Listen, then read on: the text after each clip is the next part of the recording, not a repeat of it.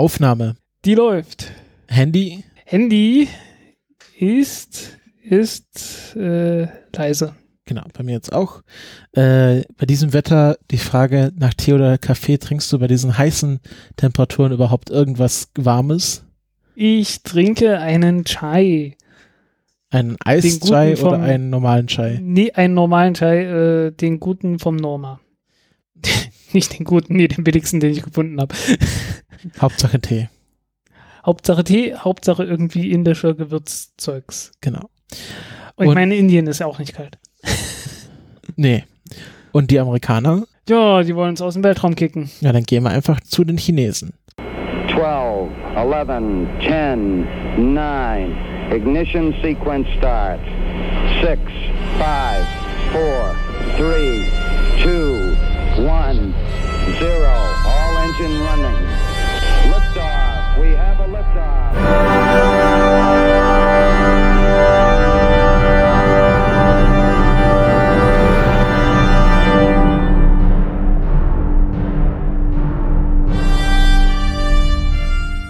Countdown Podcast Folge 72. Ich begrüße bei mir den Frank. Hallo Frank.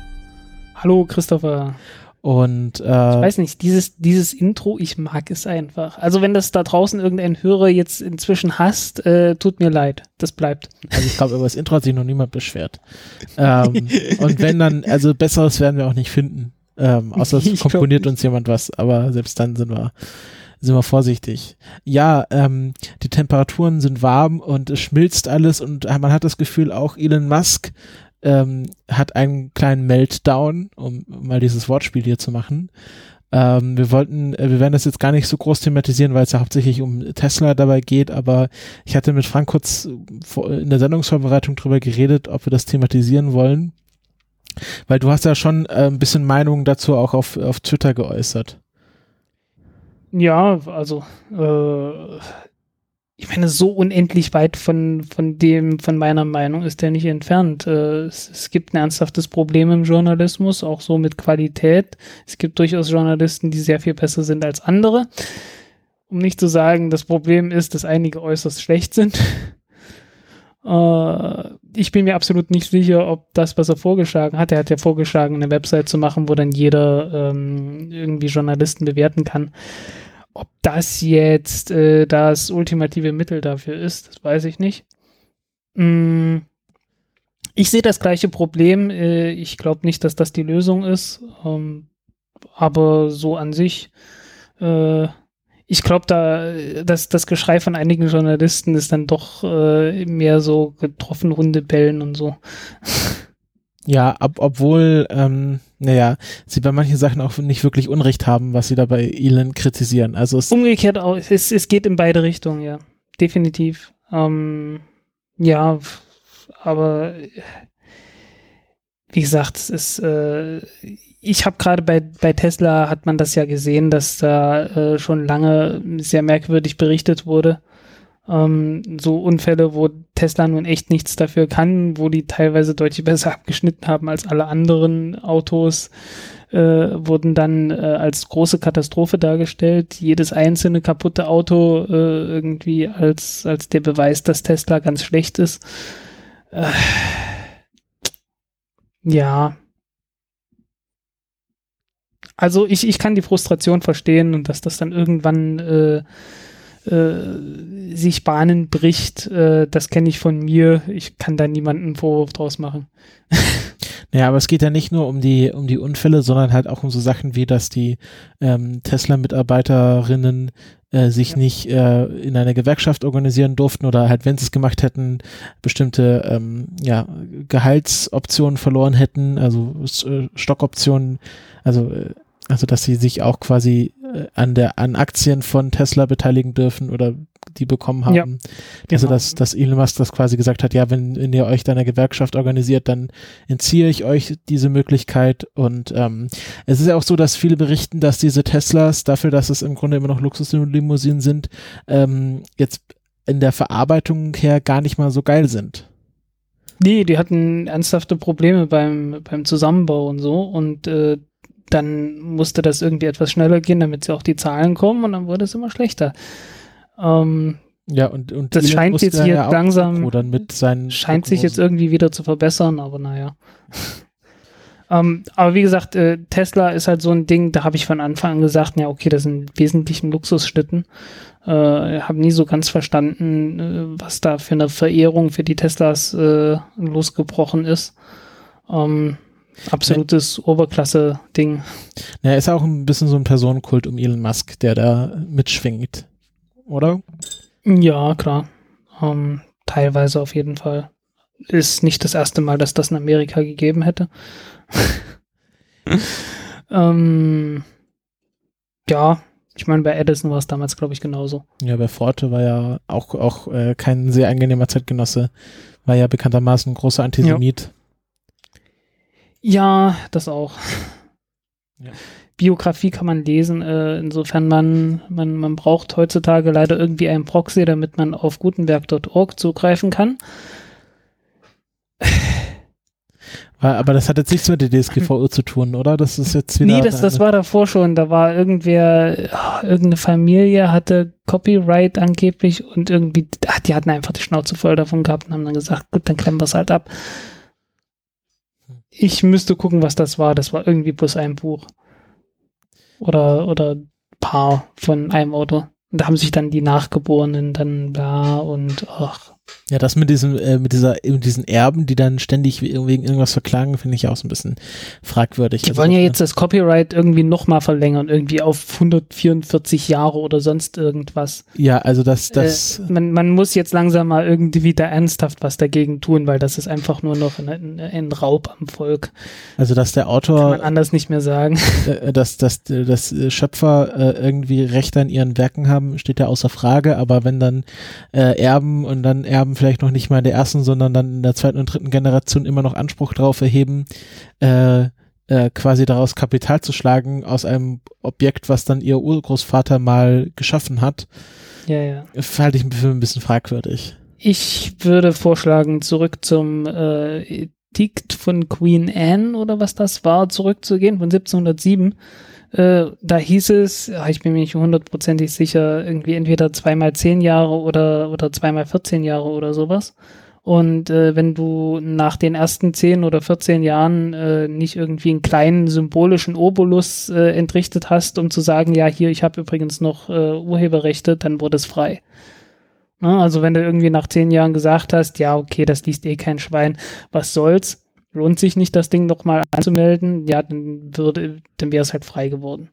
So, das war das Ursprüngliche. Und jetzt sind wir hier bei, ja, wenn der Autor, solange der Autor lebt, ja, dann, dann gehört es dem garantiert. Und wenn er dann gestorben ist, noch 70 Jahre, den Nachgebliebenen und bla. Und ja, nee, danke du. Gut, ähm, kommen wir äh, kommen wir zum Unterstützerdank, zum Unterstützerinnendank natürlich. Ähm, und äh, genau, wir haben hier einmal den Johannes, den Jochen, Ronald, Thomas, Hori, Falco, Packelwudding, Markus, McMurdoch, Fabian, Sandra, Giuliano, Hans Olo, jetzt neu im Kino, B-Bone, M. Pingo, Rominger, äh, Raviro, 19 Grad, Torben, Martin und den Ingo. Äh, herzlichen Dank für eure äh, fortgesetzte Unterstützung. Sind da also jetzt einige Leute, die da schon viele Monate und fast Jahre da uns unterstützen. Herzlichen Dank dafür. Ja, vielen Dank. Wir danken uns, bedanken uns auch bei unseren mittlerweile 15 SupporterInnen äh, auf LiberaPay, die wir aus Anonymisierungsgründen nicht namentlich nennen können. Und ähm, bei, Auch nicht mal, wenn wir wollten, ne? Genau, also noch nicht mal, wenn wir wollten. Äh, das, also das, da, da ist LiberaPay ist da so DSGVO-konform, die sagen uns das noch nicht mal. Und dann habe ich noch eine Spende vom Thomas bekommen, eine Einzelspende über PayPal. Ähm, dafür herzlichen Dank. Und äh, genau, und Amazon, wir haben über, über Amazon wieder Werbe, Werbekostenrückerstattung bekommen. Also immer wenn ihr was über unseren Affiliate-Link, den der auf unserer Webseite verlinkt ist, einkauft, ähm, dann quasi müsst ihr nicht mehr zahlen, aber wir bekommen einen kleinen Anteil von Amazon und ähm, das macht sich dann auch mal sehr bezahlt. Also haben wir wieder eine kleine Auszahlung bekommen diesen Monat. Oh. Ähm, genau, äh, wo wir gerade bei Amazon sind, ähm, DSGVO, DSGVO ist ja auch jetzt in Kraft getreten. Und äh, unsere Webseite, also die Countdown-Webseite, sollte jetzt ähm, auf äh, äh einem DSGVO-konformen Level sein.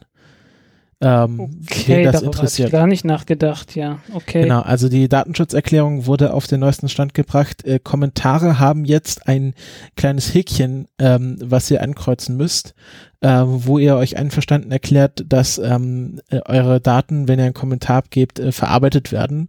Also wir speichern dann, äh, oder nicht wir, aber die, die Webseite speichert dann die IP-Adresse, glaube ich, bis zu 60 Tage. Danach wird sie wieder gelöscht. Einfach äh, hauptsächlich zur Spam, Spam-Schutzerkennung. Also da wird halt erkannt, okay, wenn aus über eine IP häufig Spam kommt, dann wird die halt gleich gesperrt und das muss man halt irgendwie dann in der Datenbank abspeichern. Aber ich habe das so eingerichtet, dass nach 60 Tagen das wieder rausgelöscht wird. Also es bleibt bleibt auch nicht auf ewig drin. Das ist ja jetzt der Sinn der DSGVO, dass man das nur mit berechtigtem Interesse speichert. Jo, okay. Genau. Ich habe mich damit nicht weiter auseinandergesetzt, bis auf das diverse Witze jetzt aufkamen. Hattest du da gar keine Berührungsstellen, äh, auch als freier Journalist? Ich hatte, ich hatte ein paar, aber ich, ich habe keine eigene Webseite direkt. Und äh, dadurch hat sich das sehr, sehr hübsch erledigt. Ja, äh, auch ähm, ich, auf Zap kam jetzt ein Beitrag, habe ich noch nicht gesehen, aber die haben das mal quasi DSGVO für freie Journalisten ähm, unter die Lupe genommen und ähm, zum Beispiel in es gibt ja eine Ausnahmeregelung für den Journalismus von der DSGVO, aber zum Beispiel, also das legt jedes Bundesland anders aus. Und NRW zum Beispiel sagt, wenn man keinen Auftrag von einer offiziellen Redaktion hat, dann fällt auch äh, der freie Journalist, die freie Journalistin unter die DSGVO und darf dann bestimmte Sachen nicht machen. Und somit kann sich kritische Berichterstattung sehr schnell eingepfercht werden, wenn man da einfach mit der DSGVO gegen die vorgeht. Also ich hätte gedacht, da berührt sich wenigstens ein wenig, aber. Jetzt direkt irgendwie äh, nicht wirklich, muss ich mal lesen. Aber du machst ja auch äh, eher so technische Berichterstattung, vielleicht ist das da nicht so wichtig. Ja,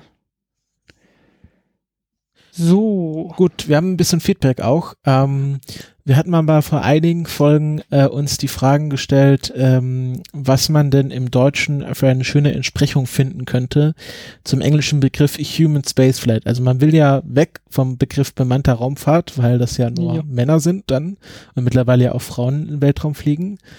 Und ähm, es hat sich in den letzten Wochen, haben sich zwei sehr schöne Beispiele bei uns eingefunden. Einmal in vom Klaus, nämlich der Begriff bemenscht, also bemenschte Raumfahrt ist natürlich ein, ein, ein Neologismus. Ich finde es etwas merkwürdig.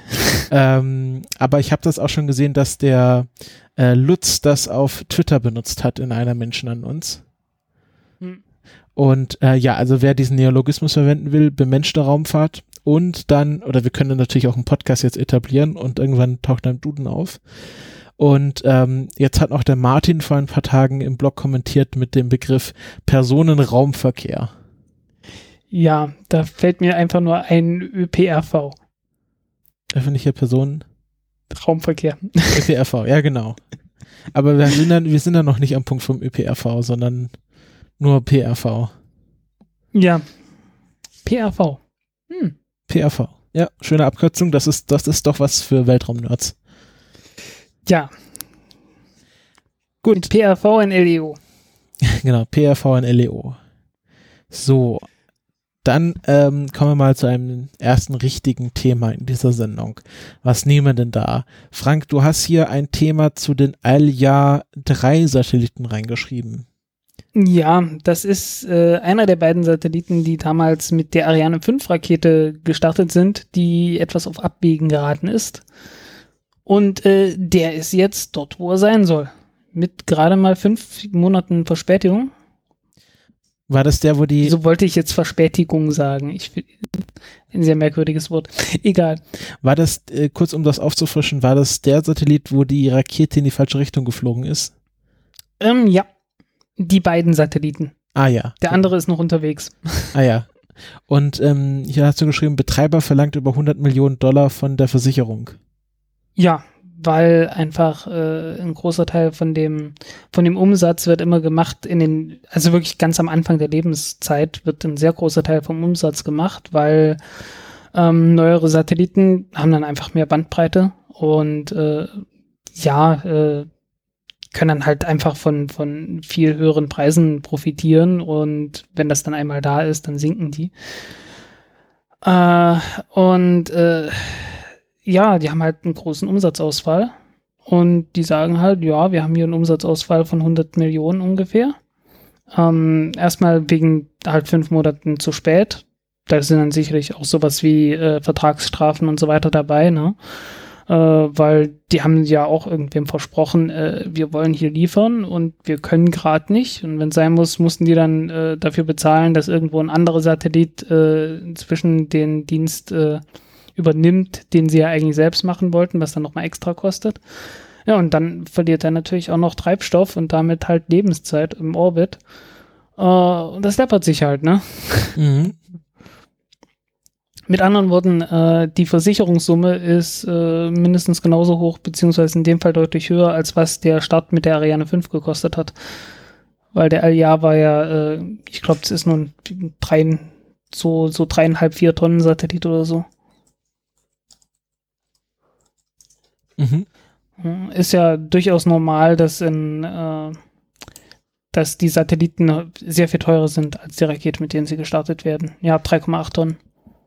Äh, soll heißen, es ist so ein, so ein Leichtgewicht, äh, was halt äh, mit, der, mit der Falcon 9 gestartet wird und die Rakete dann noch landet und so weiter. Ähm, halt typische Sekundärnutzlast für eine Ariane 5. Okay. Äh, mehr gibt es ja anscheinend jetzt auch nicht zu berichten. Das war jetzt einfach nur das Update, oder? Das war das Update im Wesentlichen. Ähm, halt, wie gesagt, kostet dann nochmal äh, ganze Menge Geld. Ja. Und äh, ist jetzt aber da. Sehr schön. Immerhin. Auf Umwegen. Fünf Monate, fünf Monate verloren, also an Zeit. Ähm, der andere, der andere ist noch unterwegs. Von Eutelsat, äh, ja. Nee, ich dachte, hier wäre noch ein längerer Artikel dazu, aber ist nicht. Ja. Gut, äh, ich habe auch noch ein kleines Update, nämlich zum Falcon 9 Block 5 Flug. Wir hatten ja in der letzten Sendung äh, gesagt, dass ähm, die dann noch am Aufnahmeabend fliegen sollte. Das hat sich dann doch noch ein bisschen verzögert auf den nächsten Tag. Das war dann, glaube ich, Freitag, der 11. März, wenn ich das richtig im Kopf habe. Ähm, und dann flog tatsächlich Falcon 9 Block 5 mit dem ähm, Banga Bandu Satelliten 1 für Bangladesch und landete auch erfolgreich. Und ja. ähm, genau, jetzt wird's, muss, äh, wie Elon Musk das so beschrieben hat, äh, ironischerweise müssen sie diesen, äh, diesen Block 5 auseinandernehmen, damit sie herausfinden können, ob sie die anderen noch auseinandernehmen müssen. Ja, äh, wobei mir gerade einfällt, ich habe dann auch noch einen längeren Artikel dazu geschrieben, aber ich habe überhaupt keine Ahnung mehr, was von dem, was ich da geschrieben habe. Ja, deswegen hast du es ja äh, aufgeschrieben jetzt, nein, ich, nein, das Problem ist, ich weiß nicht mehr, was ich alles gesagt habe und was ich alles geschrieben habe und wo da die Differenz dazwischen liegt. Wie das halt so ist, ne? Ach ja. So heißen, äh, weil Elon Musk hat ja davor noch eine längere Pressekonferenz gegeben. Und äh, ich bin mir jetzt nicht sicher, was da alles Neues dabei war. Ähm, naja, also wir haben ja auch schon einiges, eigentlich, schon in der letzten Sendung gesagt, ich wollte es nur nochmal sagen, dass, dass das dann äh, erst einen Tag später geflogen ist und alles äh, in Ordnung verlaufen ist. Ja, ähm, im Wesentlichen, ja, halt wie gesagt, zehn, zehn Flüge soll er machen. Ähm, die Triebwerke sind ein bisschen besser, acht Prozent mehr Schub. Äh, die Oberstufe hatte noch nicht den, den höheren Schub, aber die untere Stufe hatte ihn. Ähm, frag mich nicht wieso, äh, die Oberstufe war noch nicht ganz auf dem, auf dem Niveau, wo sie ihn, wo sie gerne hätten.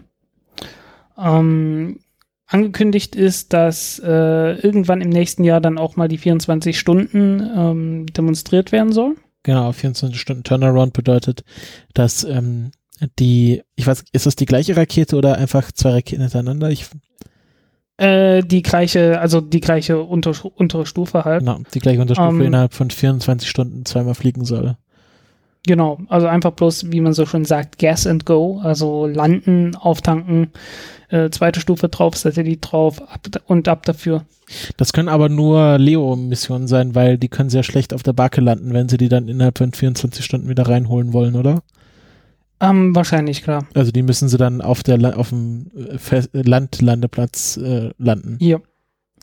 Ja, was ist neu? Ähm, man hat äh, neue Hitzeschutz, äh, Beschicht Hitzeschutzbeschichtungen, also neuen Hitzeschutz halt, äh, Mhm. an diversen Teilen. Genau, es ähm, sind auch, auch neue Gridfins aus Titanium, oder? Ja, aber die, die hatten wir schon länger, weil die Aluminiumteile die sind ja teilweise verbrannt, was ja durchaus spektakulär aussah. Ähm, gab dann auch ein paar Bilder irgendwie äh, von, von diesen Am- Aluminium äh, hinterher, äh, wo sie dann etwas verbogen und verdengelt äh, recht traurig dranhingen. ähm, ja, das ist halt neu. Ähm, was man machen will, ist äh, Ach ja, man hat davor Kork benutzt zur Isolierung. Äh, jetzt benutzen die irgend so ein Komposit, Kohlefaser, sonst was. Äh, vielleicht auch irgendwie fin wahrscheinlich irgendwas, das äh, so ähnlich ist, was auch ähm, als Hitzeschutzschild für den Dragon benutzt wird. Irgendwas in der Richtung ganz bestimmt. Und wo wird das Ähm, gebaut? Ist das dieser schwarze Mittelteil oder was? Genau, der, das ist einmal der schwarze Mittelteil und äh, dieser, dieser Kabel- und Leitungsschacht, der so an der Seite lang geht. Mhm. Ähm, der war früher Der mit ist halt- Kork verkleidet. Ja, das, also Kork ist so äh, die Allzweckwaffe zur, zur Wärmeisolierung bei der NASA gewesen.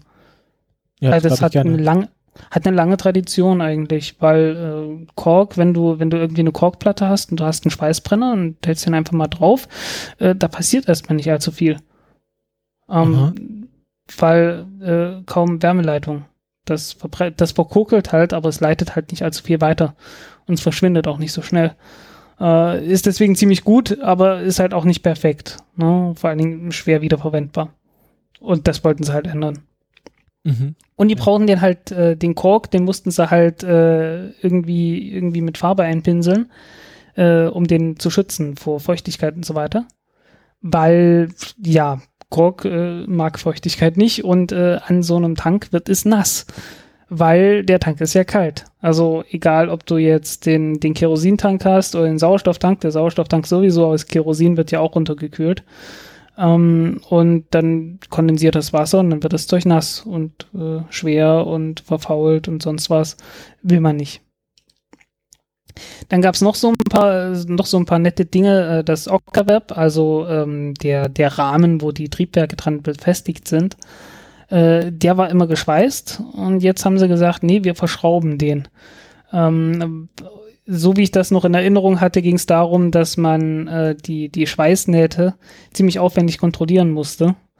Und wenn man das Ganze verschraubt, ist das nicht mehr mit ganz so viel Aufwand verbunden. Und äh, da hat man es dann lieber, wenn das Ganze etwas mehr wiegt, äh, aber dafür leichter äh, zu warten ist und leichter zu inspizieren ist. Ähm, und die haben halt viele kleine Änderungen gemacht. Die haben äh, auch viele Diagnoseinstrumente irgendwie eingebaut, so dass man möglichst äh, irgendwie die irgendwelche Schäden, die sich ankündigen, ähm, direkt mit dem Computer ohne zusätzliches Angucken halt ähm, diagnostizieren kann.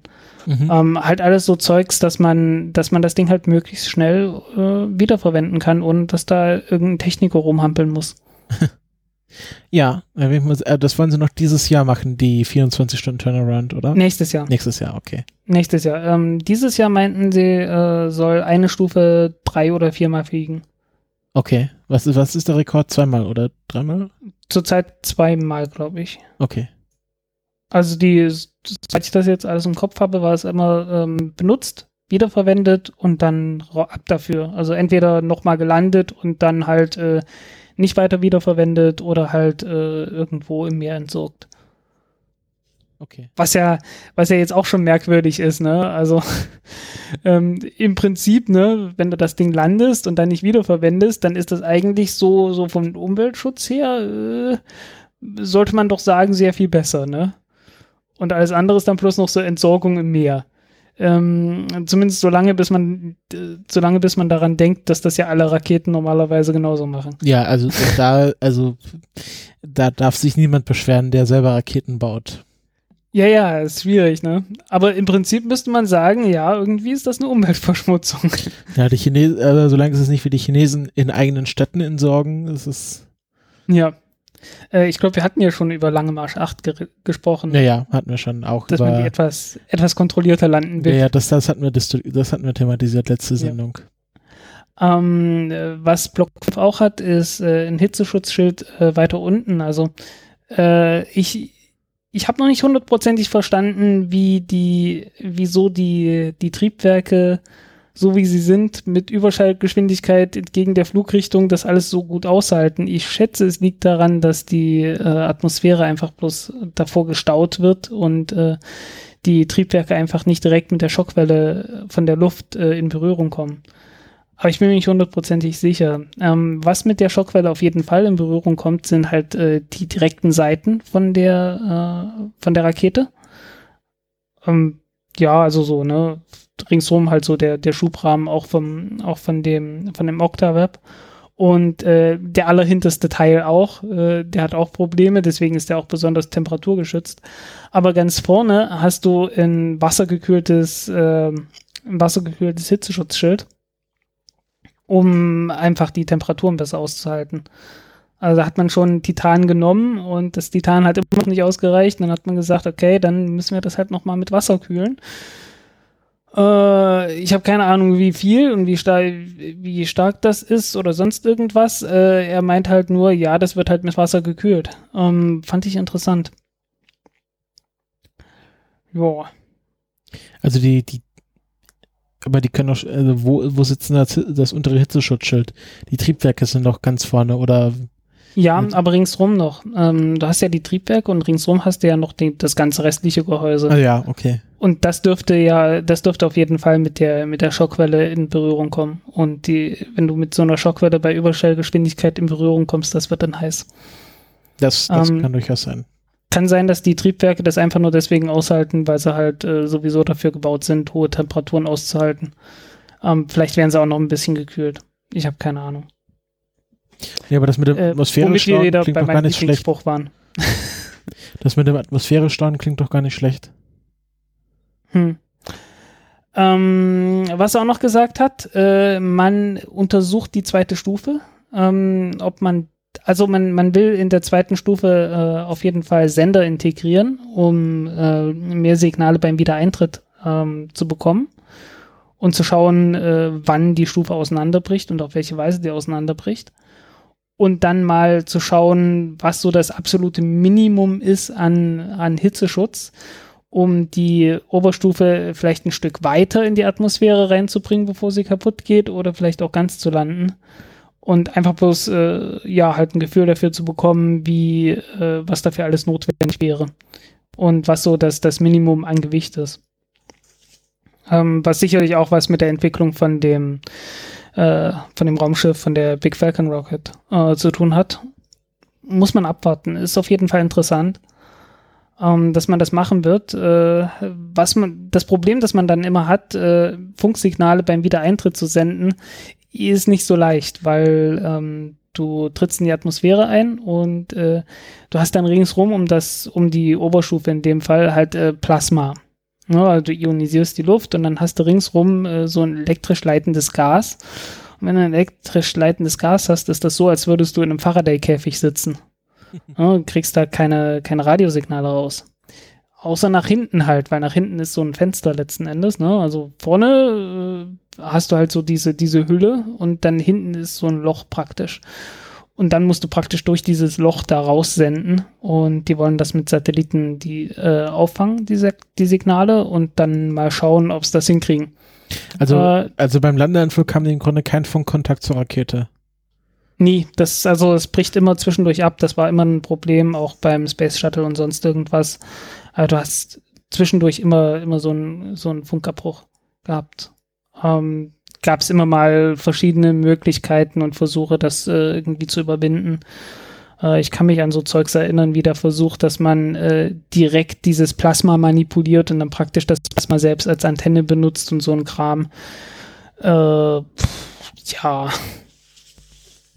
Hat aber noch nicht funktioniert. Äh, ich habe das nicht direkt weiterverfolgt. Das fiel mir jetzt bloß spontan ein. Okay. Ja, aber das ist halt so Zeugs, was SpaceX so macht, ne? Ähm, die sagen halt, okay, das Ding fliegt jetzt und das funktioniert und wir können ja mal ein bisschen was dran verändern und mal gucken, ob wir jetzt nicht irgendwie da noch irgendwie noch ein bisschen Erkenntnisgewinn rauskriegen können. Äh, und das siehst du halt bei anderen nicht. Ne? Also bei anderen Raketen wird sowas ja halt wirklich sehr selten mal getestet. Ähm, okay, klar, Ariane 1 Rakete, äh, wie gesagt, hat man auch mal irgendwann mit dem Fallschirm ausgestattet. Ähm, aber hat man ja auch nicht viel mehr draus gemacht dann. Ja, im Prinzip, er meint halt, es sind immer so kleine, viele kleine Änderungen, die es gebraucht hat, um die Rakete dahin zu bringen und äh, ja, 16 Jahre Arbeit, ne?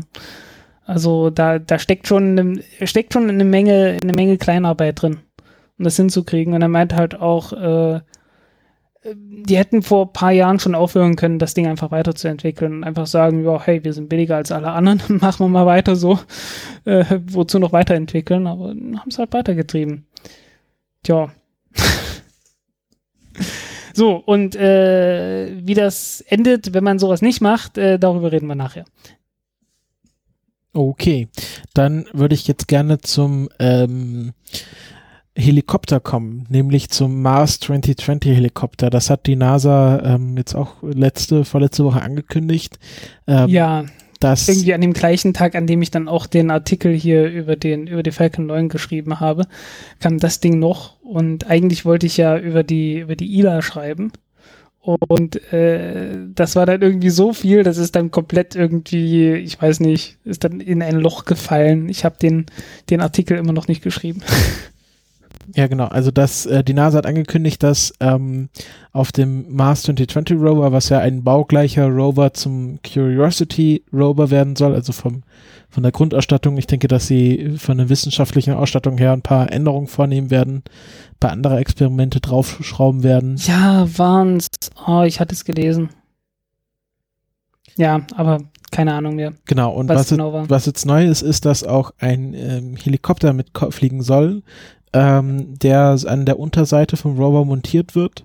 Und ähm, ja, wenn der Rover dann ähm, gemäß dem Fall, dass er sicher auf dem Mars abgesetzt wird, dann seinerseits den äh, Helikopter absetzt, der Landefüßchen und äh, Flügel ausklappt und äh, äh, dann quasi vorausfliegen soll und Aufnahmen von der Umgebung, äh, also Luftaufnahmen von der Umgebung machen soll, um halt den Rover äh, einerseits bei seinem Vormarsch zu unterstützen, andererseits dann in langfristiger, also die langfristige Idee ist, dass solche Helikopter ähm, Stellen erkunden können, die, wo Rover einfach nicht hinfahren können.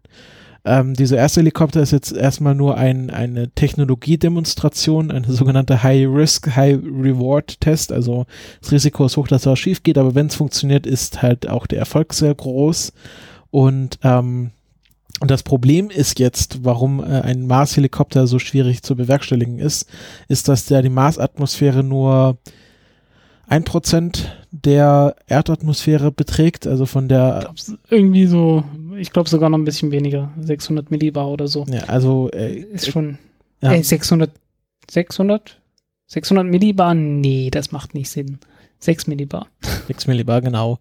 Ähm, und ähm, dass man halt äh, sehr viel Energie erzeugen muss äh, oder sehr viel Auftrieb erzeugen muss, um überhaupt äh, äh, abzuheben. Ja, aber das kann man testen, ne? Dafür gibt's genau, haben sie, auch schon, haben sie auch schon gemacht, oder? Hm. Ja, äh, guck dir mal das Video an dazu. Habe ich schon. Aber ich will, dass du jetzt was dazu erzählst. Ähm, ähm, ja, also viel kann ich dazu nicht sagen, außer halt, äh, die haben es getestet und es gibt davon ein Video, wie das Ding in der Vakuumkammer mal fliegt. Ähm, putziges kleines Ding. Äh, sieht halt aus wie ein CubeSat, aber äh, mit Landebeinen dran und äh, oben halt so ein Helikopter und äh, ja, ein paar Solarzellen, um das Ding wieder aufzuladen. Das Ding wird nicht furchtbar lange fliegen. Genau, ich glaube, der erste Flug soll 30 äh, bis 30 bis 90 Sekunden oder so, ne? Genau, also der erste Flug soll äh, 30 Sekunden dauern und ähm, der Helikopter soll dabei 30 Meter weit fliegen. Und wenn der Flug erfolgreich ist, dann sollen, sind Flüge bis zu 90 Sekunden geplant. Und ähm, genau, äh, um so ein bisschen mal so einen Vergleich zu bekommen für die Atmosphäre. Also der Helikopter, äh, die Atmosphäre ist so dünn, dass äh, man quasi den Helikopter so konstruieren müsste, als könnte er auf der Erde in drei Kilometer Höhe fliegen. Und der aktuelle. Nee, nicht in, nicht in drei, in äh, wie viel? 30 her, ne? Bist du sicher? Ja, ja, also drei Kilometer Höhe, hallo. Da bin ich schon gewesen. Fast. Auch mal ganz, ja. In drei Kilometern Höhe hast du so 70 Prozent Luftdruck noch. Warte, Da bist du nicht bei 6 Millibar, da bist du bei 700. Das werde ich jetzt nochmal kennen. Nach. Ach ja, du hast recht. Ah, ich habe einen Kommafehler gemacht. Genau, also nicht drei, nicht, äh, genau, also in ungefähr 30 Kilometer Höhe, also in ungefähr in der Höhe, wo jetzt das äh, Spaceship Two von äh, Virgin Galactic war, wo wir nachher drüber reden werden. Und Genau. ähm, der aktuelle Höhenrekord für Helikopter liegt bei 12 Kilometer. Jo. Also das ist ein, deswegen ist das auch nur so ein kleiner CubeSat mit relativ großen äh, Flügeln dann oder Rotor, Rotorblättern und ähm, genau, sie wir sind halt froh, wenn sie überhaupt schon Hopser machen können mit dem. Ähm, Tja, Guckt euch, das, guckt euch das Video an, ist irgendwie putzig. genau und äh, das ist ja auch schon länger in Planung, dass man das macht. Ähm, auf Golem gab es schon 2015 einen Artikel darüber und ähm, aber es wird halt jetzt erst bekannt gegeben, dass man das garantiert plant und dafür Gelder bereitstellt und das also fest äh, beim Rover einplant. Ja, ähm, interessantes Ding. Ich glaube, wissenschaftlich äh, grenzwertig bis gar nicht wichtig. Ja, äh, außerhalb, ist so rein, rein ingenieurstechnisch halt, ne? Ähm, also ich weiß nicht, ob, ob da vielleicht doch noch irgendwie wissenschaftliche Instrumente reinkommen. Äh, wenn, dann muss es sehr, sehr leicht werden. ähm, ja, Naja, es ist halt Kamera äh, wird auf jeden Fall dabei sein. Das ist erstmal eine Technologiedemonstration und wenn es dann bei äh, den darauffolgenden Rovern dabei ist, dann stellt sich halt auch der wissenschaftliche Nutzen ein. Ja. Äh, Vor allen Dingen muss das Ding komplett autonom fliegen. genau, wollte ich gerade sagen. Wegen der Zeitverzögerung. Ja, da hast keine Chance. Also äh, selbst wenn du sagen würdest, äh, was wir immer gesagt hatten, hier ähm, ähm, Marsflug in Orbit und dann vom Orbit aus steuern, selbst da wäre es schon grenzwertig. Äh, je nachdem, wie weit weg du bist. Ja, das wäre vielleicht beim Rover noch möglich, wo du nicht so schnell, so super schnell reagieren musst, aber äh, so ein Helikopter, da musst du halt schon eine Reaktionszeit haben, selbst wenn du auf ja. der Erde direkt fliegst. So ein paar hundert Millisekunden Lag dazwischen, das ist dann schon böse. Also das willst du nicht haben. Nee, das, das Ding muss schon komplett autonom dann seinen Flug machen. Ähm, ja, interessantes kleines Ding. Wie gesagt, äh, eher interessant für, für die Ingenieure. Äh, aber muss auch mal sein, darf auch mal. Solange wie man nicht behauptet, es wäre jetzt irgendwie ein großes Forschungsgerät, habe ich damit auch überhaupt kein Problem. Tun sie auch nicht, oder? Nö. Gut, äh, das soll es auch äh, zu dem gewesen sein. Ähm, also du hast jetzt noch was dazu? Habe ich dazu noch was? Äh, Ich denke nicht. Also es gab halt nochmal, was man halt machen kann, man kann auf dem Mars auch mit einem Ballon fliegen, sicherlich. Das war auch öfters mal diskutiert worden, hat man auch noch nicht gemacht. Ähm, gab diverse Pläne immer mal irgendwie auf dem Mars zu fliegen. Genau, es gibt ja jetzt noch hier dieses äh, Dragonfly, was jetzt nicht direkt auf dem Mars passieren soll, sondern auf Mars-Mond. Oder verwechsel ich das mit einem anderen Mond? Äh, äh, dann sicherlich Titan, ne? NASA Dragonfly oder war das Titan? Ah ja, das war Titan, du hast recht. Ja, genau. Dual. Quadcopter. Genau, das ist aber noch nicht geplant, das ist ja erst in der Auswahlphase. Ja, ähm, darf man dann sehen. äh, wobei mir gerade einfällt, wir haben seit Ewigkeiten nicht mehr über SLS gesprochen, ne? Äh, ja, gibt's auch nicht viel zu sagen, oder? nee, so direkt habe ich nicht. Äh, ist halt bloß, ja, es werden halt mal wieder irgendwelche Missionen geplant. Ähm, und ich fand, ich hatte irgendwo dann mal so diese, weil wir jetzt über, über, ähm, über Titan gesprochen haben und es gibt ja diese Pläne für einen Europalander und so weiter. Und da hieß es dann, ja, mit SLS kann man das starten und dann braucht man nicht, äh, dann kann man direkt hinfliegen und äh, muss nicht fünf Jahre fliegen, sondern braucht nur zweieinhalb Jahre. Äh, Im Vergleich zu einer anderen Rakete. Das Dumme ist nur, wenn du jetzt eine andere Rakete nimmst, die wäre schneller da. Weil SLS braucht mindestens zwei Jahre mehr, bis das Ding irgendwann mal fertig ist. ja, das, das auf jeden Fall. Also, äh, äh, ja, SLS, reden wir nicht weiter drüber. Ja, Ähm, irgendwie Raumfahrt, also in, in der Raumfahrt gilt wirklich dieses Motto, wenn er irgendwann mal damit zurechtkommt, den Spatz in der Hand zu haben und zufrieden zu sein, anstatt die Taube auf dem Dach zu jagen. Äh, da wird, da würde sich sehr viel sehr, sehr schnell tun. Meinst du lieber die Falcon Knight in der Hand als das SLS auf dem Dach?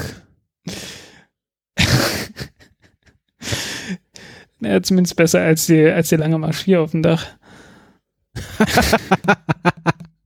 naja, die ist dann da wahrscheinlich im Dach. ja. Ja, aber Naja. gut, nachdem wir jetzt unseren Sendungstitel gefunden haben, ähm, möchte ich zu einem Thema von dir überkommen.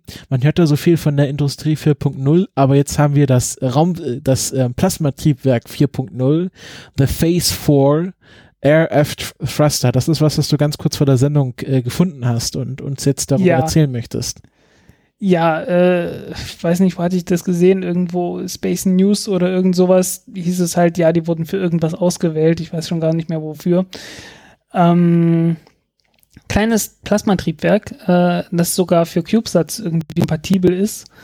Ähm, sehr einfaches Ding, hat äh, letzten Endes eine Antenne, äh, die äh, ja Radio Frequency Signals, also irgendwie so Mikrowelle oder was in der Richtung äh, aussendet äh, und damit Gas ionisiert. Ähm, hat einen Permanentmagneten. Der Permanentmagnet macht eine magnetische Düse. Und äh, ja, da kommt dann heißes Gas raus. Fertig. Und ja, zurzeit ist es noch äh, ja relativ bescheiden von der Leistung her.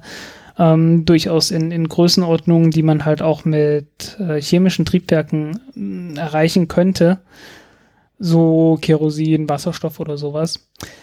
Ähm, das Problem ist nur, äh, die Dinger sind ziemlich groß, äh, relativ äh, komplexe Technik und das Ding ist ziemlich einfach und klein. Ähm, braucht dann so 50 bis 100 Watt oder was in der Richtung. Das ist das, was bis jetzt getestet haben. Ähm, fand ich ziemlich interessant. Also, äh, ja, die werden das mit Sicherheit auch noch irgendwie hochska hochskalieren, größer bauen ähm, oder kleiner bauen und einfach bloß sehr viele davon benutzen. Ähm, ist jedenfalls sehr schönes Konzept. Äh, immer schön zu sehen, dass man in den in der elektrischen bei den elektrischen Antrieben immer noch mal äh, weitermacht. Und äh, ja, die sind halt noch mitten in der Entwicklung. Äh, die richtig hohen, also normalerweise, wenn du ein elektrisches Triebwerk hast, hast du ja eine sehr hohe Effizienz, hohe Austrittsgeschwindigkeiten und die haben sie noch nicht erreicht. Äh, sagen aber, ja, wir gehen davon aus, dass das weiter so schön linear skaliert wie bisher und dann, dann sollte das eigentlich auch funktionieren. Ähm, ob das so ist, ja, hm. ist halt noch, ist halt noch in der Entwicklung, ne? Das müssen sie noch zeigen. Ähm, ich ich fand es halt einfach interessant. Also, weil es halt ein sehr kompaktes, sehr kleines Triebwerk ist, ähm, braucht keine Hochspannungsbauteile. Äh, die bis jetzt äh, immer ein Problem waren, ähm, weil es halt auch Wärme erzeugt, weil es äh, einfach Gewicht hat. Ähm, und ist halt, glaube ich, sehr gut für sehr kleine Satelliten geeignet, äh, mit relativ wenig Schub. Um, ja, äh, schön, einfach hübsch zu sehen. Äh, hier steht auch äh, äh, fits the CubeSat Form Factor. Ähm, Genau. Da muss es ja wirklich sehr klein sein, weil das ist ja, glaube ich, ähm, CubeSat ist ja 10 auf 10 Zentimeter. Ja, ja, das sind halt alles so ein paar Zentimeter halt. Und äh, es ist halt toll, ne? Also dann könnte man, Ja, die haben, die haben ja eine Kaffeetasse daneben gestellt. Ja, also äh, nicht, nicht direkt daneben gestellt, aber so gezeigt. könnte man also einen 2U CubeSat bauen, wo ein U dann der Plasmaantrieb ist und der andere U äh, die Nutzlast. Ja, man kann halt in, in CubeSats auch so, wenn du sechs oder drei U hast, äh, kannst dann halt äh, richtigen, ein richtiges, echtes Triebwerk da einbauen. Und ist das, ist Äh, das nicht auch, ähm, äh, das Problem ist ja, du darfst ja keine volatilen äh, Trieb, äh, ähm, ähm, ähm, äh, Treibstoffe äh, in so ein CubeSat packen, weil das ja von der, das ist nicht Ja. Regeln, Schmägeln. Äh, Ja, aber Regeln sind halt. Ja, aber, aber überleg doch mal, wenn du so ein Plasmatriebwerk hast, das hat ja keine volatilen, äh, das ist ja Xenon oder was auch immer für ein Gas. ja, es ist halt unter hohem Druck, ne? Ja, aber es ist halt kein, äh, kein Wasserstoff. Ja, Es ist halt Edelgas. aber es ist halt unter hohem Druck und im Prinzip, äh, wenn da irgendwie was schief geht, äh, kann dann halt auch schnell mal sehr was kaputt gehen äh, an der Rakete. Und ich glaube, das ist immer das große Problem bei diesen äh, CubeSat äh, ähm, ähm, ähm, Dingens, bei den Diesen Regeln für Launchern. die CubeSats. Was da alles einhalten muss. ja, und aber ich kann mir durchaus vorstellen, dass vielleicht so ein, so ein Plasmatriebwerk weniger problematisch ist als ein äh, chemisches Triebwerk. Weniger als ein chemisches, fast auf jeden Fall, ja klar. Also ist interessant. Ähm, Aber ansonsten halt move fast and break things und so. Mhm. vielleicht, vielleicht möglichst wenig kaputt machen, das wäre hilfreich, äh, um irgendwie das Vertrauen hier zu gewinnen. Ja, nee, aber toll, ne? Also finde ich zumindest. Ist, ist äh, schönes, nettes Konzept. Ähm, ich, ich hoffe, dass das funktioniert. Äh, die sehen ziemlich seriös aus. Mhm. Äh, aber wie gesagt, ich bin dann trotz allem immer noch vorsichtig, äh, weil bloß weil sie seriös aussehen, heißt das noch nicht, dass sie es unbedingt sind. Aber äh, ich, ich denke, dass das könnte was werden. Mhm. Also, wir haben ja auch ein sehr schönes Factsheet. Ähm, System Dry Mass 1,5 Kilogramm und dann nochmal 500 Gramm Xenon Propellant dazu. Und bei Volume haben sie geschrieben One U plus Tuna Can. Also ein U plus Thunfischdose, was halt dann die Nozzle ist. Äh, anderthalb Kilo, naja, dann hast du ähm, so zwei U. äh, Für zwei U ist es sehr knapp, ähm, weil das Ding darf dann plus zwei Kilo wiegen und dann hast du ziemlich, ziemlich wenig äh, Spielraum. Ja, ich glaube, es werden auch kaum zwei U gemacht. Das ist entweder ein U oder dann gleich drei und dann sechs. Oh, ich habe schon anderthalb und alles Mögliche gesehen. Ja, aber so, Also- so was man so im Großteil hört, also eher so drei U-Satelliten. Und wenn du so ein drei Drei U, bis sechs, ja. ja, vielleicht sechs, also ich, ich, ich denke mal so ein sechs Ich glaub, U-Satelliten. Zwölf habe ich auch schon gehört. Ähm, ja, aber wenn man das, wenn man das so macht, äh, vielleicht auch noch einen größeren Tank reinbaut, ähm, Ja, die kann man ja halt- clustern. die sind ja. Dann hat man ja durchaus einen Satelliten, naja, äh, wenn du einfach einen größeren Tank hast, äh, dann hast du weniger zusätzliches Gewicht. Weißt du, also dann hast du halt, weil du hast halt das einmal das Gewicht für den, für das Triebwerk an sich Mhm. ähm, und alles, was da an Elektrik und so weiter dran ist. Und ja, wenn du dann einfach bloß einen größeren Tank hast, dann hast du relativ wenig äh, zusätzliches Gewicht und hast halt trotzdem ähm, größeren Spielraum, was den Antrieb angeht. Ja, aber es geht ja auch um Serienfertigung und Modularität und solche Sachen. Ja, ähm, ich, ich denke vom, ich denke jetzt von Sicht des Satelliten aus, also wenn man einfach mit dem Satelliten irgendwie größere Manöver fliegen möchte. Ja.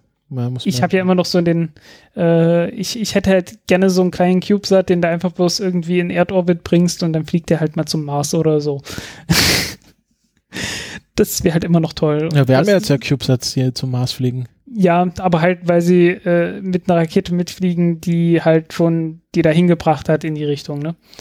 Übrigens auch zum Mond, ne? Ähm, die, die Chinesen haben ja, stimmt, das hätte man als Thema noch mit aufnehmen können. Hey, äh, die Chinesen haben ja den Relais-Satelliten für äh, die Chang'e 4-Mission gestartet. Ja, stimmt. Ähm, das hast du jetzt auch nicht gerade auf dem Schirm, oder?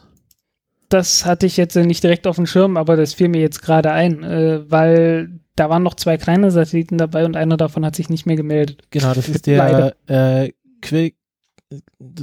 Ja, ich schick's dir gerade mal, dann sprichst du es lieber aus, sonst verhunzt sich das wieder. Äh, warte, ich schick dir gerade meine DM. Äh, ich habe sie gerade äh, gegoogelt. Ja, setz mal eine Edit-Marke. Habe ich schon, habe ich schon. Ja, Jiao. Kachao. Ähm, genau. Known initially Äh, als äh, nee, Chang'e warte. 4 Relay. Nee, warte, warte. Äh, oh, verdammt, QU? Habe ich schon mal ein QU irgendwo gesehen? Chao? Oh, ist schwierig. Äh, ich bin mir gerade nicht sicher, wie man Q, wie man dieses QU auf, auf Chinesisch richtig ausspricht. ähm, egal, hat einen Namen. ist der Relais-Satellit halt für, ähm, für Chang'e 4.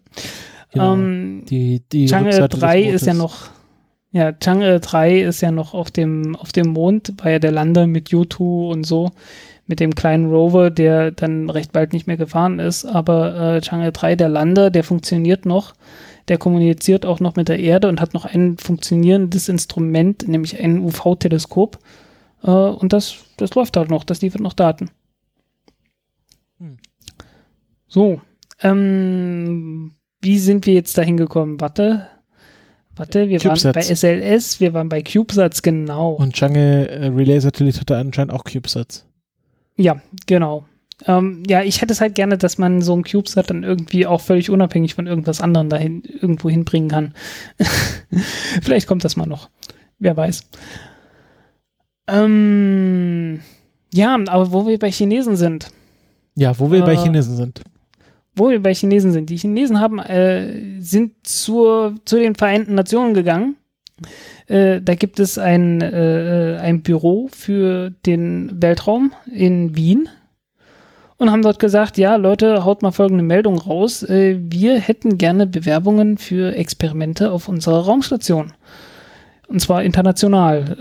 Äh, wenn jemand äh, irgendwie so ein Instrumentenrack in der Raumstation gerne haben möchte und da Experimente durchführen möchte mit seinem eigenen Rack, das dann mitgestartet wird, dann äh, bitte bewerbt euch. Ähm, genauso gibt eine Reihe von Instrumenten, die du dort haben, äh, die sowieso mitfliegen sollen. Äh, wenn da jemand Vorschläge hat für Experimente, die man dort durchführen könnte, äh, dann bewerbt euch. Äh, es, und soweit ich weiß, äh, ist das alles so im Formfaktor genauso wie auf der ISS. Ähm, und äh, das gleiche gilt auch für äh, außen angebrachte Nutzlasten, also diverse Experimente, die man dann frei im Vakuum haben kann, äh, soll es auch geben. Ähm, wer da seinen eigenen Instrumententräger irgendwie entwickeln will und mitstarten lassen will, äh, muss sich dann halt mit denen in Verbindung setzen. Äh, Bewerbungs-, also die, die Deadline ist ziemlich knapp. Äh, ich glaube irgendwie Ende August, wenn ich mich nicht irre. Da werden, da endet dann so das, ja, das Bewerbungsverfahren, dann wird noch ausgewählt und bla bla. Ähm, kann man sich mal angucken. Also es gibt da auch ein, ein Formular gleich zum, äh, zum Ausfüllen. Also wenn jemand hier unbedingt will. Äh, das geht. Äh, ich es ist allerdings, äh, es ist schwierig. Also so richtig viele Details äh, geben die da nicht preis. Ähm, die sagen halt bloß so irgendwie, ja, internationaler Standard. Und dann muss man irgendwie hoffen, dass damit gemeint ist, ja, äh, das gleiche, was auf der ISS benutzt wird. Keine Ahnung. Ähm, wahrscheinlich, wenn man, wenn man sich direkt mit denen in Verbindung setzt, äh, kann man da und, und irgendwie seriöse Intentionen hat, kann man da sicherlich noch mehr rausholen. Ähm, weil die Chinesen, und äh, ich glaube, das hat, da hatten wir auch schon drüber gesprochen, ähm, haben ja durchaus Ambitionen, äh, die eigene Raumstation äh, international zu öffnen. Nicht zuletzt deshalb, weil sie ja an der internationalen Raumstation nicht teilnehmen dürfen, nicht teilhaben dürfen. Ja, ich finde, das sollte man nochmal wiederholen, weil vielleicht Leute immer noch nicht wissen. Ähm, die Chinesen haben äh, explizit gefragt, ob sie Teil der ISS werden dürfen und äh, die Amerikaner vor allem haben sich dagegen gesperrt. Ja, es gibt ein Gesetz, äh, könnte, könnte nachlesen übrigens in meinem Artikel dann ähm, gibt es ein Gesetz und da hat dann Barack, also unter Barack Obama wurde das äh, beschlossen und da hieß es dann, okay, die NASA darf kein Geld aufwenden für jede Form von bilateraler Zusammenarbeit mit China oder die chinesischen oder chinesischen Unternehmen, äh, sei es zur Entwicklung, Planung, Verbreitung, Implementierung oder Ausführung bilateraler Politik, bilaterale Programme, Verträge, Bestellungen, Kollaborationen oder Koordination. Äh, es sei denn, es ist absolut sichergestellt, dass keinerlei Form von Technologietransfer da stattfinden kann. Ja. Ähm, also mit anderen Worten, äh, bitte bleibt draußen und äh, kommt nicht mit amerikanischer Technik in Berührung. Ja, also auf die Art und Weise macht man dann halt, äh, macht man es halt praktisch unmöglich, dass irgendwelche Chinesen zur ISS fliegen können, weil äh, mindestens müsste man dann ja sowas machen, wie die Protokolle offenlegen, mit denen man das Docking-Manöver durchführt. Oder irgend sowas. Äh, oder wie die, wie die Docking-Schleusen funktionieren oder äh, ja, halt, ne? Und dann, dann heißt es halt sofort, ja, das ist ja Technologietransfer. Das müssen die gefälligst alles selber entwickeln. ITA, ITA. Ja, so ungefähr. Also das ist, äh, ist total bescheuert und äh, ich meine, hallo, wie war das damals im Kalten Krieg so, äh, Apollo-Soyuz-Programm, ne? Ja, aber das war ja dann auch mehr so symbolisch als tatsächlich produktiv. Ja, aber da, da hat man ja trotzdem den Technologietransfer gehabt. Zur Sowjetunion, dem ja. Erzfeind. Hallo. Aber die Frage ist, in welche Richtung da der Technologietransfer stattgefunden hat. Äh, ach so, du meinst, die, die Sowjets haben den Amerikanern auf die Sprünge geholfen. Ja, sag mal so, also in der, in, wenn man, wenn man sich äh, äh, hier Flüssigkeitsdynamik anschaut, der, die fließt immer vom größeren Druck in, zum kleineren Druck. Jo. Okay, kann man, kann man argumentieren, aber ich sag mal, es ist einfach ein Skandal, dass die Chinesen nicht zur internationalen Raumstation ja, können. Also ich finde das, ich finde das ja äh, eine schöne Ironie der Geschichte, dass die Amerikaner die ganze Zeit Angst haben, dass die Chinesen sich die Weltraumtechnologie von ihnen abschauen und jetzt, ähm, äh, jetzt können die Amerikaner darauf hoffen, dass die Chinesen sie mitspielen lassen weil was ist so Raketen bauen, Raum, Weltraumteleskope bauen, eine Raumstation betreiben, ähm, da machen das größte Radioteleskop der Welt bauen. Genau, äh, ja generell einfach 500 Meter größer als Arecibo. Man redet nicht so gerne darüber, dass die Chinesen jetzt eins haben. Wieder, genau, und, und kommt äh, vielleicht irgendwann, ich hoffe, die machen irgendwann auch hier äh, einen auf, auf Radarbeobachtungen von Asteroiden oder so äh, so dass man dann mal diesen 1 zu 1 Vergleich hat, äh, seht hier, wir haben das Größere. Ja, also ich finde, ich finde, ähm, das, das geht steht den Amerikanern nur recht, dass sie jetzt so, so ein bisschen äh, vor sich hinkrebseln, während die Chinesen ja wahrscheinlich die nächste ISS bauen werden. Ja, äh, ich wünsche mir bloß, die wären irgendwie etwas freigebiger, was Informationen angeht. Äh, ja, sind halt also, immer noch Chinesen.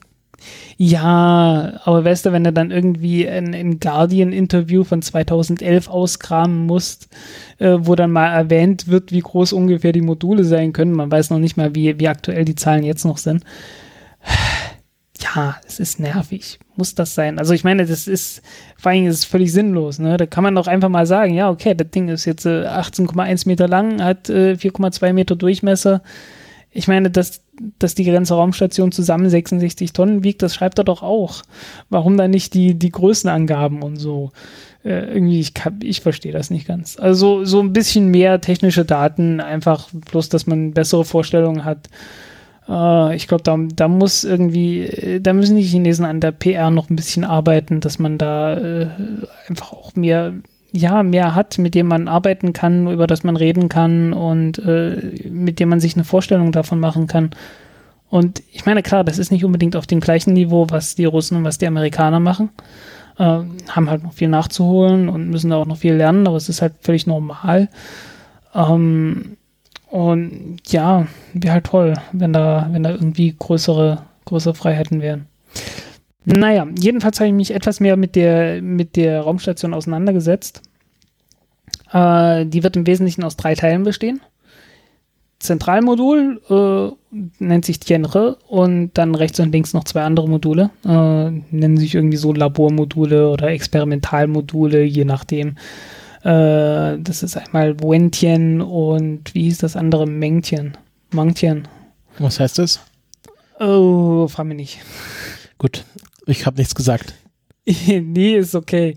Äh, ich hatte es, ich habe es bloß nicht nochmal nachgeschaut, was es war.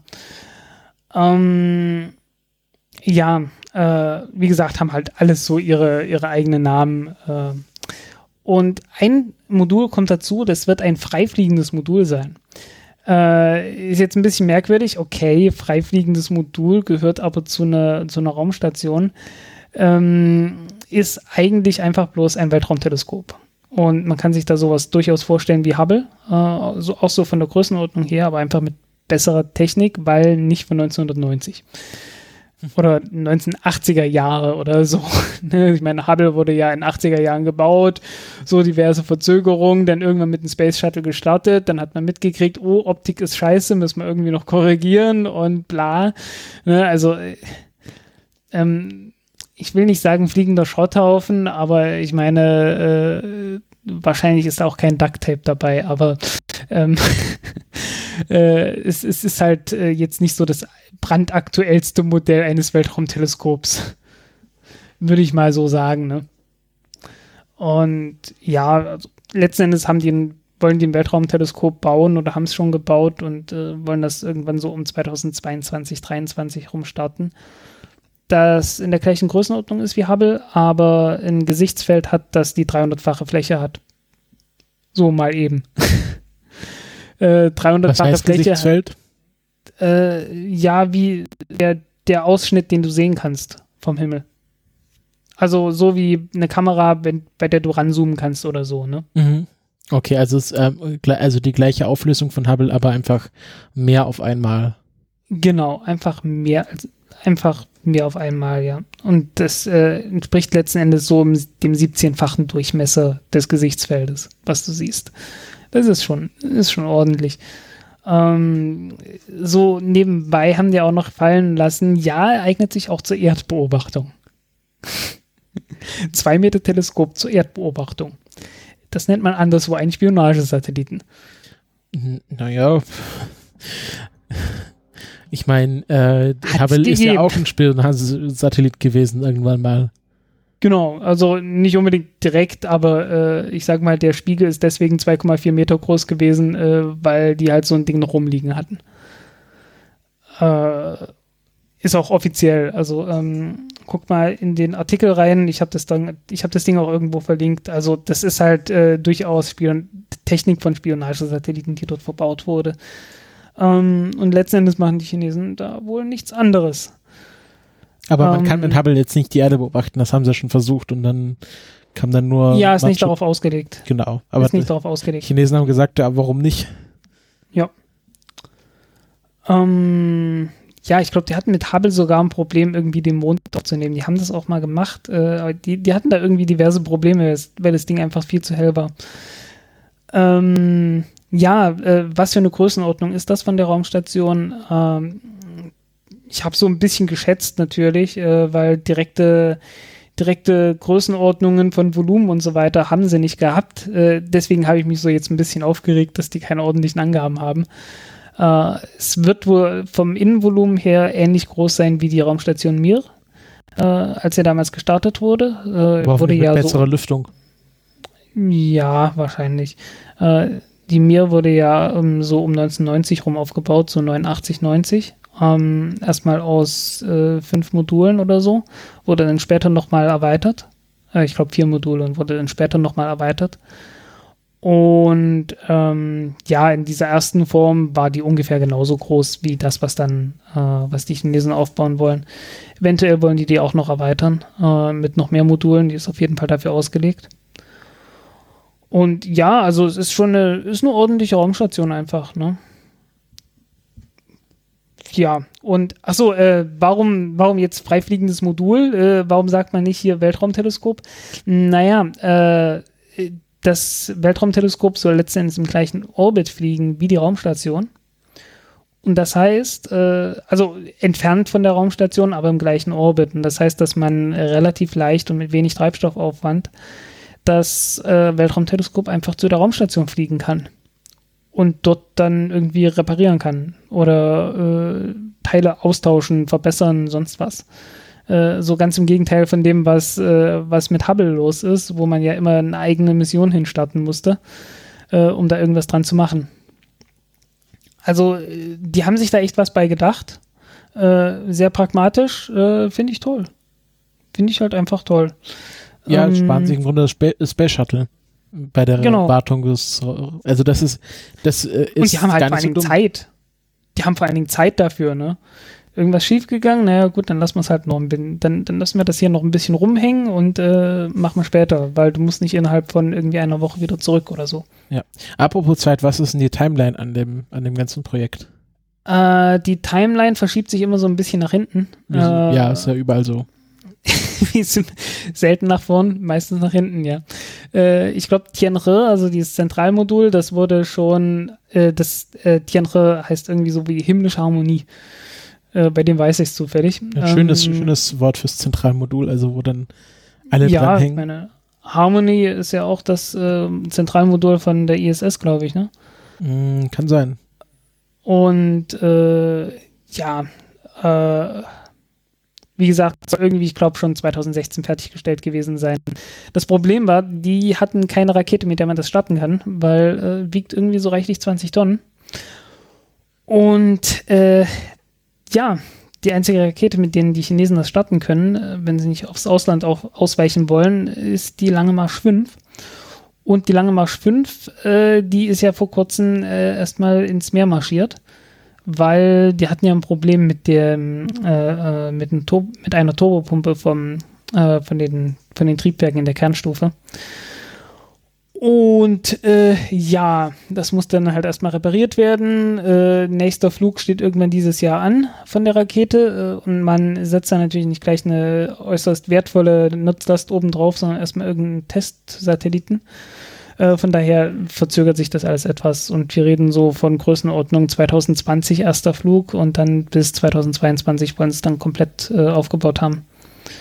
Ähm, ja, das Zentralmodul ist halt praktisch das, wo die ganze Steuerung drin ist. Äh, da sind die diverse Andocknoten für Frachter, für, Raumstadt, für Raumschiffe und sowas halt. Ähm, dann das erste Experimentalmodul, da sind dann äh, ein paar Experimente drin, aber im Wesentlichen ist das so, so äh, das Wohnmodul. Da sind dann auch für den Notfall noch eine Luftschleuse drin. Da ist, sind auch irgendwie ein paar Instrumente drin, um die Stationen zu kontrollieren. Nicht ganz so toll wie im Zentralmodul, aber immerhin. Und das zweite Labormodul, das ist dann wirklich reines Labormodul. Hast dann auch so, äh, an, der, an der Station hast dann auch so Robotermodule, äh, so Robotergreifarme und ja, halt, was man halt so bei einer Raumstation hat. Ne? Ja, also alles mit allem drum und dran. Ja, äh, halt etwas kleiner, äh, also deutlich kleiner. Ähm, die, äh, auch die Stromversorgung ist deutlich kleiner. Also die ISS hat ja, glaube ich, sowas wie 200 Kilowatt oder sowas, äh, was ziemlich viel ist. Und die hat so 27 Kilowatt. Nee, aber die, die ISS wurde ja auch nicht an einem Tag erbaut. Nee, überhaupt nicht. Das hat auch eine Weile gebraucht. Ähm, ja, aber ich glaube, so riesengroß wird diese Raumstation wohl auch nicht werden. Äh, die sagen, ja, Lebensdauer so irgendwas um die zehn Jahre, wenn es geht mehr. Ja, Ähm, doch gut. Ja, Orbit irgendwo so 350 bis 450 Kilometer, also ja, niedriger Orbit, so ähnlich wie die ISS letzten Endes, äh, nur mit einer niedrigeren Inklination, soll heißen, äh, anders als die ISS werden wir das Ding wohl hier nicht so leicht nicht zu sehen bekommen.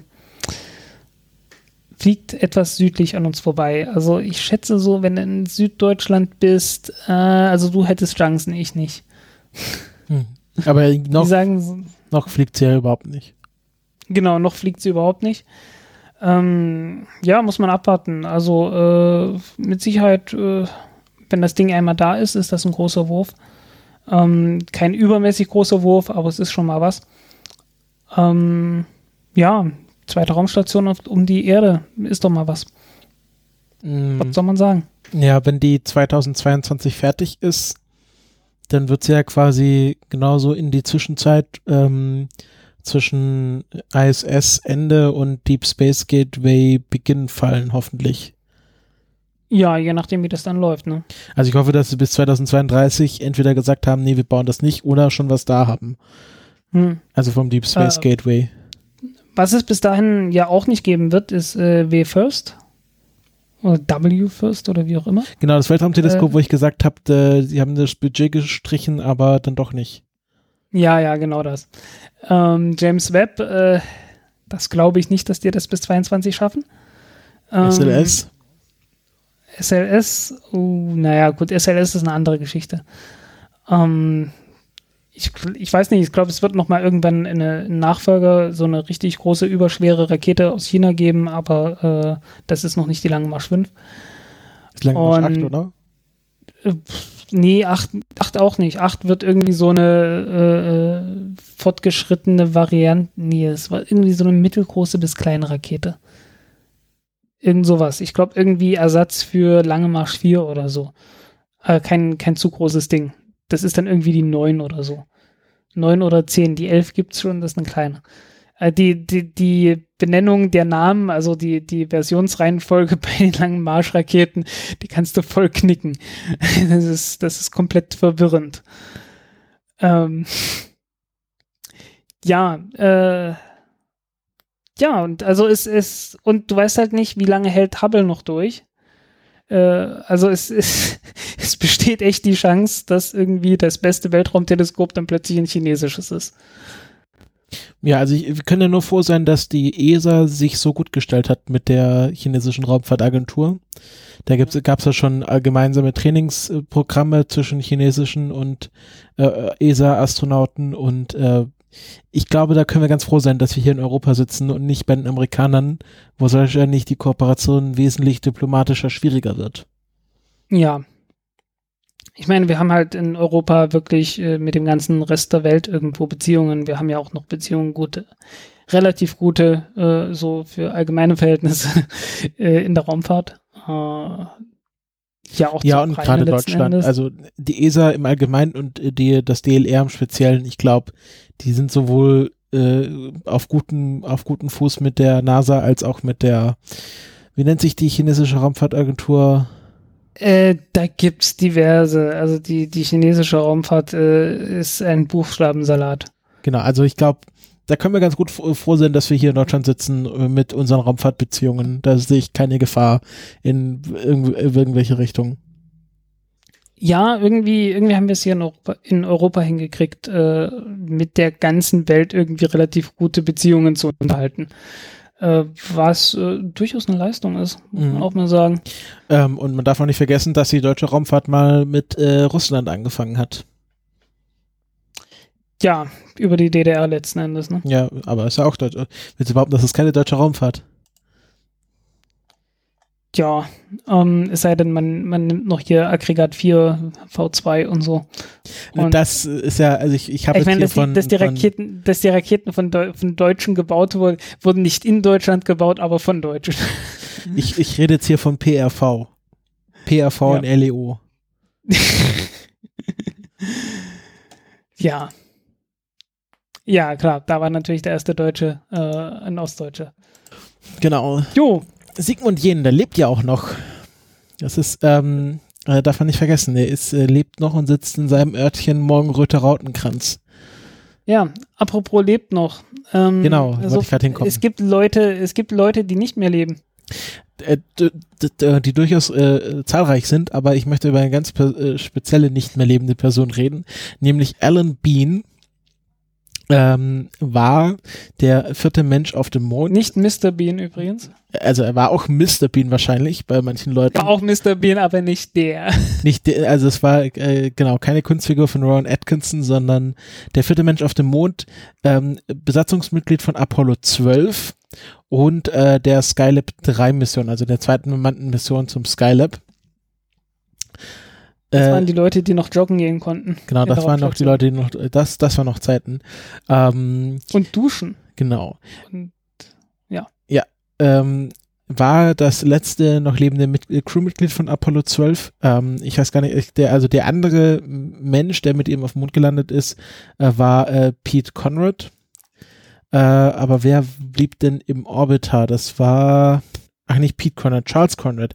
Also Charles Conrad, äh, Richard Gordon und Alan Bean und Richard Gordon blieb dann im Orbiter und Pete Conrad, äh, Pete, äh, kein Pete, Charles Conrad und Alan Bean flogen dann auf den Mond und ähm, äh, Alan Bean war auch der Astronaut, der das unter Weltraum-Nerds bekannte SCE to AUX ähm, Manöver ausgeführt hat. Das, denn es war nämlich so, dass beim Start von Apollo 12, also mitten im Flug, wurde die Rakete von einem Blitz getroffen, was äh, zu einem kurzzeitigen Ausfall der äh, elektrischen Versorgung der Computer geführt hat. Die haben sich dann äh, wieder schnell neu gestartet, das war eigentlich alles kein Problem, aber ein Computer war ein bisschen verwirrt und man war jetzt kurz davor, ähm, die, den Apollo 12 Start abzubrechen, also quasi die, ähm, die Crew-Kapsel äh, abzusprengen und äh, einfach äh, ja, notzulanden.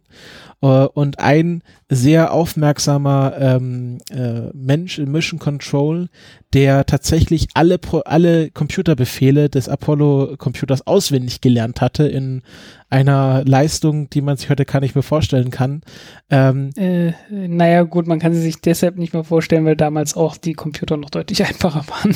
Genau, aber es war trotzdem, es, es war, war, eine, es war eine große Leistung, genau. aber es war noch eine mögliche Leistung. Genau, es war eine, also er kannte, aber er kannte auf jeden Fall Computerbefehle, die niemand anderes in Mission Control kannte und die waren schon alle sehr gut ausgebildet. Ähm, und er sagte dann, man muss, ähm, genau, muss SCE to AUX, also irgendein äh, ein Computerrelais auf äh, Hilfsenergie umschalten. Und ähm, das ähm, sagte er dann so und dann wurde er erst so nachgefragt von den Astronauten, bitte was?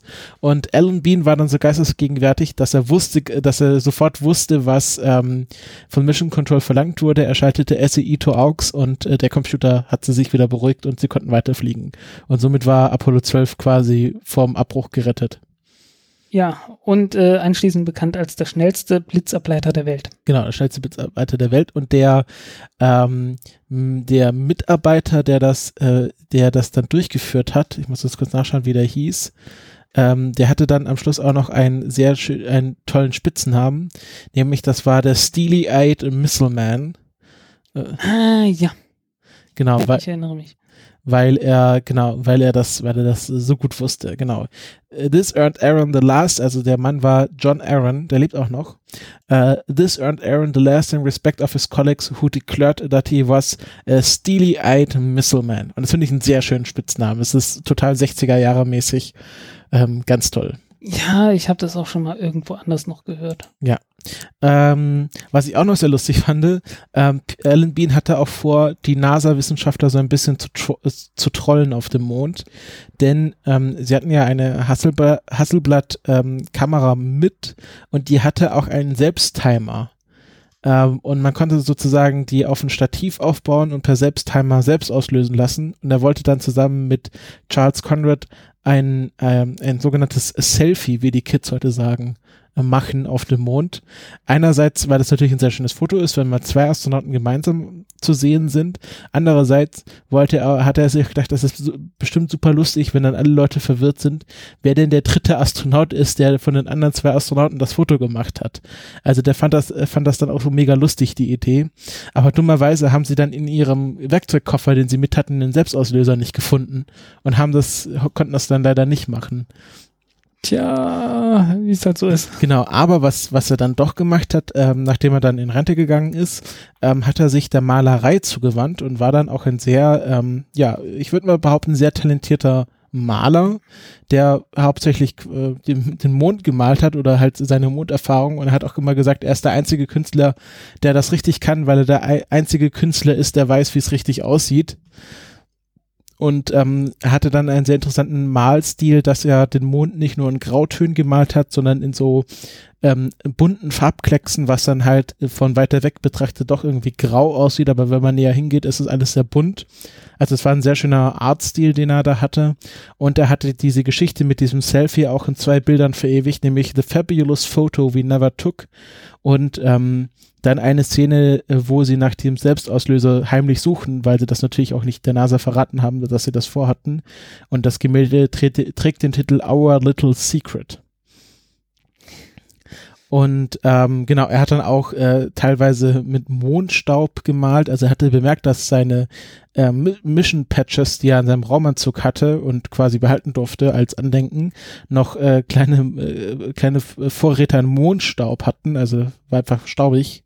Und dann hat er diesen Mondstaub genommen und in seinen Gemälden äh, quasi eingearbeitet. Und er hat, glaube ich, auch einmal einen seiner ähm, Stiefel, seiner Moonboots genommen und damit auf der noch nassen Farbe rumgedrückt, damit das auch so quasi diesen bekannten Schuhabdruck dann im, in der Farbe hatte.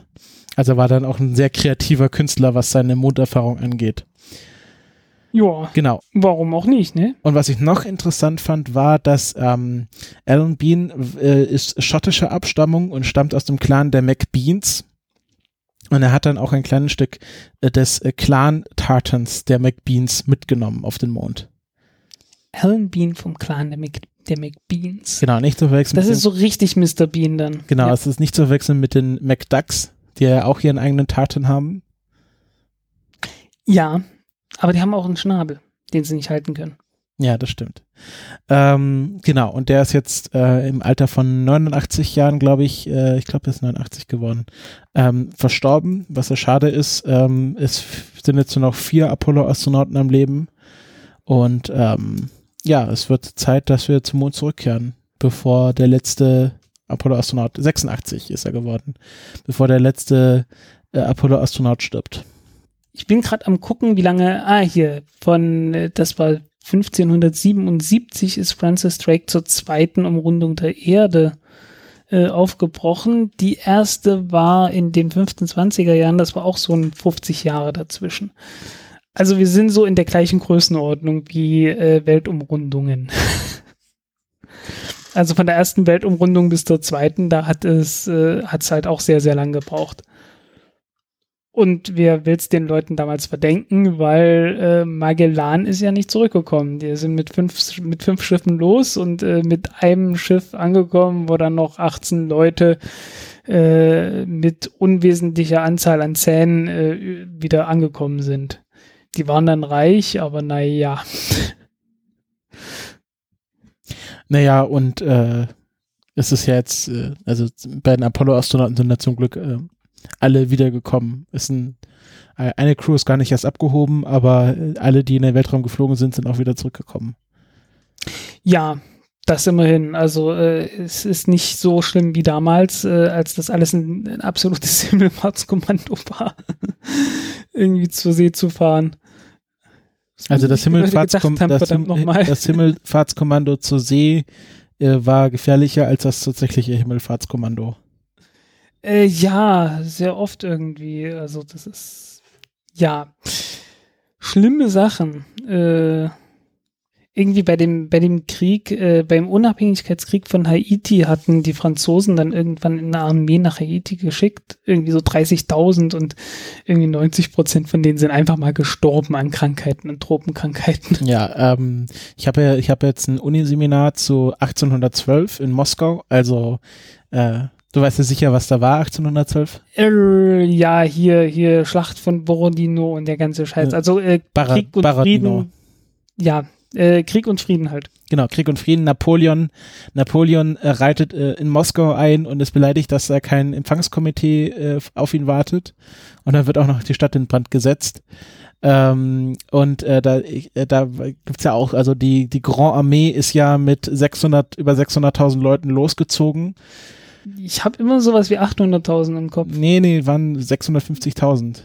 Okay. Ähm, 650.000, die größte äh, Konzentration an Soldaten, die es in der europäischen Geschichte je gab.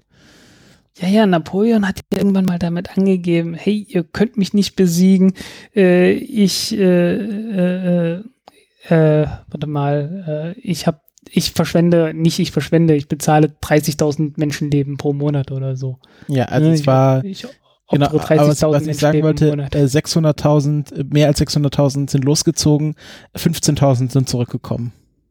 Ja, ja, das ist. also da, äh, also das war sehr verlustreich und naja, dann wurde er erst auf Elba verbannt und dann ähm, wollte er es ja nochmal wissen und dann war ja Waterloo und dann war end endgültig Schluss. Ja, äh, ihr seht also unsere gelegentlichen Ausflüge in die Geschichte, die bleiben, die bleiben euch erhalten. Ja, nee, ich, also ich finde, ich finde 1812 Moskau, Krieg und Frieden, ähm, das ist, ähm, das kann man sehr schön quasi als, ähm, oder das diskutieren wir gerade im Seminar, ob das so ein bisschen die Geburtsstunde der, äh, der, russischen Nation war, also als, äh, als man dann quasi sich von dieser Frankophilie verabschiedet hat und sich als russische Nation angefangen hat zu sehen. Und es wird auch diskutiert, ob das jetzt der Vaterländische Krieg war oder der Volkskrieg. Ähm, ähm, das ist ein sehr, war ein sehr interessantes, äh, interessantes Jahr für Russland. Mhm. Und äh, ja. Zar Alexander der Erste war ja dann 1815, war ja dann der Wiener Kongress ähm, und 1814 ist er, ist er quasi dann sozusagen auf Gegenbesuch, äh, also es war dann das Rückspiel, ist er in Paris eingeritten und er wurde dann ja als Befreier Europas be gefeiert. Und ähm, ähnlich so wie ähm, Amerika im 20. Jahrhundert war Russland im 19. Jahrhundert der Gendarm Europas. Mm, also nicht Weltpolizei, okay. aber Gendarme Europas. Also haben schon weit gebracht. Das ist äh, wirklich sehr spannend. Jo. Hey, das. Ja. ja. Ja, kann ich mir vorstellen. Also so, so direkt, äh, so direkt gesagt wurde es nicht, aber äh, es entspricht so dem, was man, was man aus der Zeit so kennt und weiß, ja. Ja. Ähm, wo wir gerade bei Abschweifungen sind, ich finde das sehr lustig. Ähm, also Clickhole, das ist so eine Satire-Webseite, ähm, hat einen Artikel gepostet, More bad press for Elon. The car Elon Musk launched into orbit has fallen back down to earth and crushed Malala Yousafzai.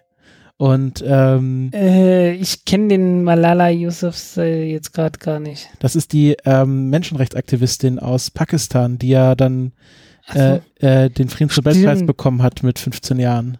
Stimmt jetzt, ja. Genau. Ja, ja, und ja. Äh, sie, äh, sie twittert dann ähm, Hello from the other side und äh, Elon Musk antwortet dann und sie twittert dann I'm keeping the car by the way. Also sehr lustig. ich hatte bloß gesehen, dass Elon Musk das Ganze retweetet hat. Genau. äh, sie meinte dann auch Ja. sowas, genau, er, er, äh, er hat dann kommentiert, Finders Keepers. Äh, also wer es gefunden hat, darf es behalten. Äh, sehr lustig. Ja. Ja, also der hat schon, der hat schon seinen, Humor. Ja. Äh, die Sache mit der Pravda war ja auch so. ne, Prav, typischer Elon Prav, Musk du, Humor. Pravda. Also, äh, Pre, Ja. also Pravda.com war ja schon vergeben. Ach so, jetzt hat er Pravdu? Genau, also wie D-U-H, also dieses da, diese, dieser englische Ah. Ausspruch. Pravda. ja, äh, ich, ich mag ja den Humor, aber irgendwie die meisten Leute nehmen den zu ernst. Diesen ja, Humor. ja. Ich warte noch auf seine Süßigkeitenfabrik. Ja, ich, äh, ich bin mir ziemlich sicher, dass er das durch, irgendwie durchziehen wird. Na gut, Geld, Ähm. Geld genug hat er ja. Ja, äh, ich, ich habe auch so ein bisschen das Gefühl, irgendwie, der hat zu viel Stress und wenn er zu viel Stress hat, dann fängt er an, irgendwie neue Firmen zu gründen. Ähm, ich habe ja mal äh, angefangen, seine Biografie zu lesen. So, Äh, so Übersprungshandlung. Ja. Oh, ich müsste mal wieder eine neue Firma gründen. Übrigens, was sehr lustig ist, Elon Musk hat ja sehr viel Angst vor künstlicher Intelligenz und seine Ex-Freundin spielt ja jetzt in Westworld einen äh, Roboter, der den Aufstand probt. Ah, okay. Und ähm, was soll ich jetzt noch sagen? Elon Musk, ach so genau, es gibt ja in seiner Biografie wird halt erzählt, wie er seine Woche einteilt. Und das ist tatsächlich so, er reist, also damals noch zwischen Tesla, SpaceX und Solar City hin und her. Und am Wochenende wer- werden dann, so, werden dann tatsächlich seine Kinder einfach nur eingeflogen. Er sieht die für 24 Stunden und dann werden sie wieder ausgeflogen. Tja, Das ist halt, ähm, ja, also Stress hat der, hat er bestimmt genug. Wie alt Ja, ist denn der jetzt eigentlich? ja. Wie alt ist jetzt Elon Musk eigentlich? puh, der dürfte auf die 50 zugehen. Echt? Ja, 46 ist er jetzt. 28. Ja. Juni hat er Geburtstag. Meine ich ja, also ja, meinte ich damit, äh, geht darauf zu, ne? ja, Ähm, mal sehen, wie lange das wird, noch mitmacht. wird jetzt, wird jetzt 47 mhm. dieses Jahr äh, und noch nicht mal lange her. Also äh, vier Wochen noch. Ja, genau. Ja, ich, ich meine, hallo, du, musst halt erstmal reich werden und dann die Raketenfirma aufbauen und also SpaceX. Ne? Und äh, das macht er jetzt auch schon seit äh, äh, äh, 16 Jahren. Äh, ja, da bist du nicht mehr jung, ne? also er sieht noch jung aus. Also er hat, er ist jetzt nicht wirklich gealtert in den letzten Jahren, habe ich das Gefühl. Also wenn man sich zum Beispiel Barack Obama 2008 und 2016 anschaut, äh, das ist nicht spurlos an ihm vorübergegangen. Aber ich finde, also entweder er lässt halt kräftig Botoxen oder er hat halt gute Gene. Ja. Um, ja. Ja. Braucht man. Aber äh, wir wollen jetzt nicht über die Gene von Elon Musk länger unterhalten. Ähm, kommen wir mal zu ähm, der Antares-Rakete. Die ist ja euch wahrscheinlich bekannt dadurch, dass sie äh, dazu neigt, äh, zu explodieren. Sie neigt nicht dazu, aber sie hat es einmal getan und zwar sehr formschön. Genau, also halt schön direkt nach dem Start vollgetankt in die Luft gehen, das macht immer den schönsten Feuerball. Und ähm, die Antares äh, ist jetzt erfolgreich wieder gestartet und äh, es ist tatsächlich der 200. Flug zur ISS gewesen. Yep. Äh, was ja schon bemerkenswert ist. Ich hatte, ich hatte, ja, hier, ich habe noch eine Aufstellung gemacht. Es gab 71 Progress-Flüge zur ISS, äh, 64 Soyuz-Flüge, ähm, dann 37 mit dem Space Shuttle, 15 Dragon, 10 Cygnus, äh, 5 ATV und 6 HTV. HTV ist das japanische. Steht nicht für Human Transfer Vehicle. Nee, äh, weil das Problem ist, du kannst die Menschen da zwar hochtransferieren, aber nicht mehr runter. Und das ist dann doch problematisch. Ja, ja, das stimmt. Also, ja, es gibt, gibt halt nicht die Rettungskapseln, die mal ge geplant waren. Äh, nee, das, das ist für ATV. Das HTV, oh, ich habe keine Ahnung, was für das HTV von den Japanern alles geplant wurde. Äh, kann durchaus sein, dass die auch mal sowas in, äh, ja gedacht haben, aber weiß ich gerade nicht.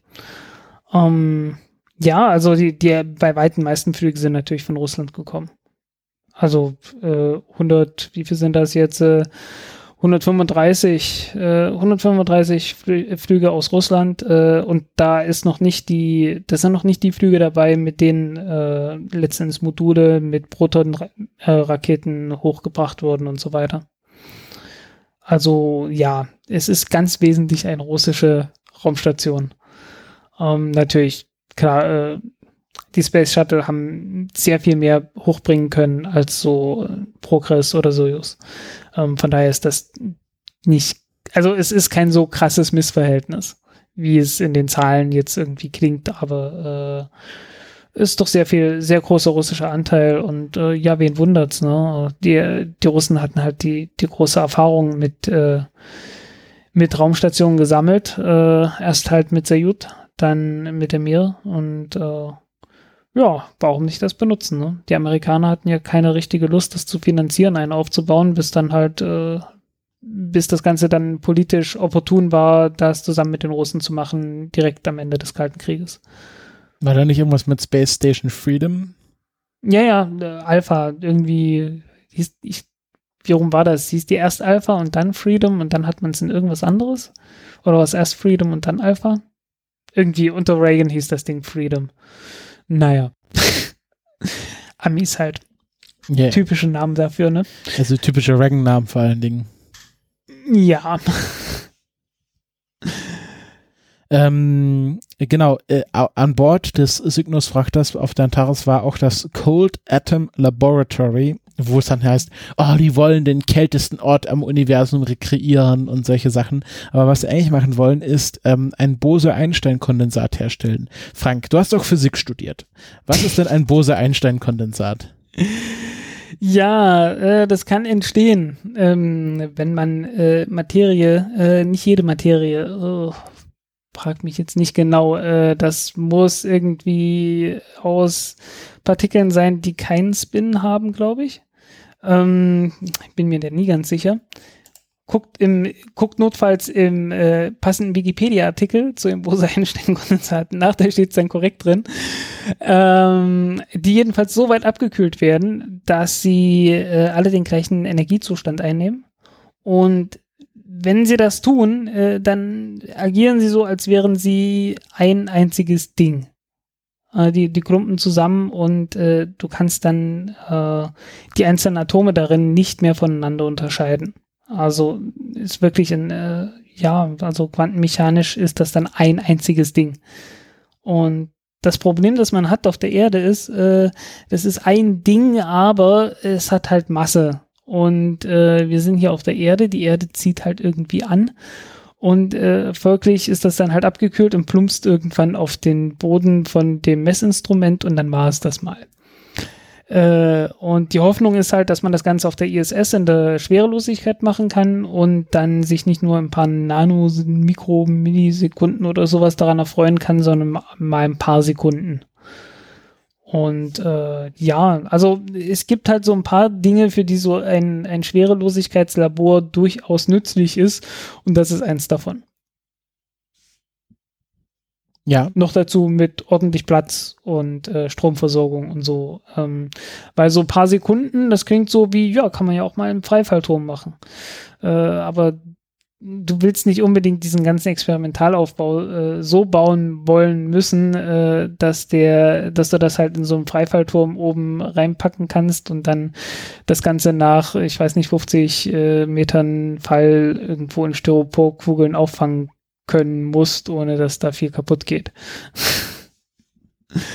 also die haben dort äh, auf der ISS mit Sicherheit die besseren Bedingungen, um das alles untersuchen zu können. Genau. Da wird ja auch noch erzählt in dem Artikel, dass ähm, sie damit sich erhoffen, ähm, eine bessere Quantendetektoren, äh, also Füße, Fußerkennung für den Laien, nein, das war ein Witz, also bessere Quantendetektoren und äh, bessere Navigationsinstrumente bauen zu können. Ja, ich. Pff, hm. aber was haben denn Quanten mit der nicht, Navigation zu tun? Ja, weiß ich halt auch nicht so direkt. Also wahrscheinlich geht es irgendwo um Präzision von irgendeiner Messung oder so. Okay.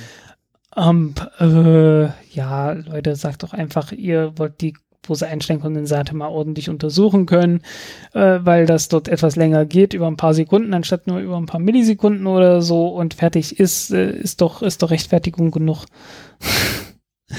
ist zumindest meine Meinung, meine unmaßgebliche Meinung, was das angeht.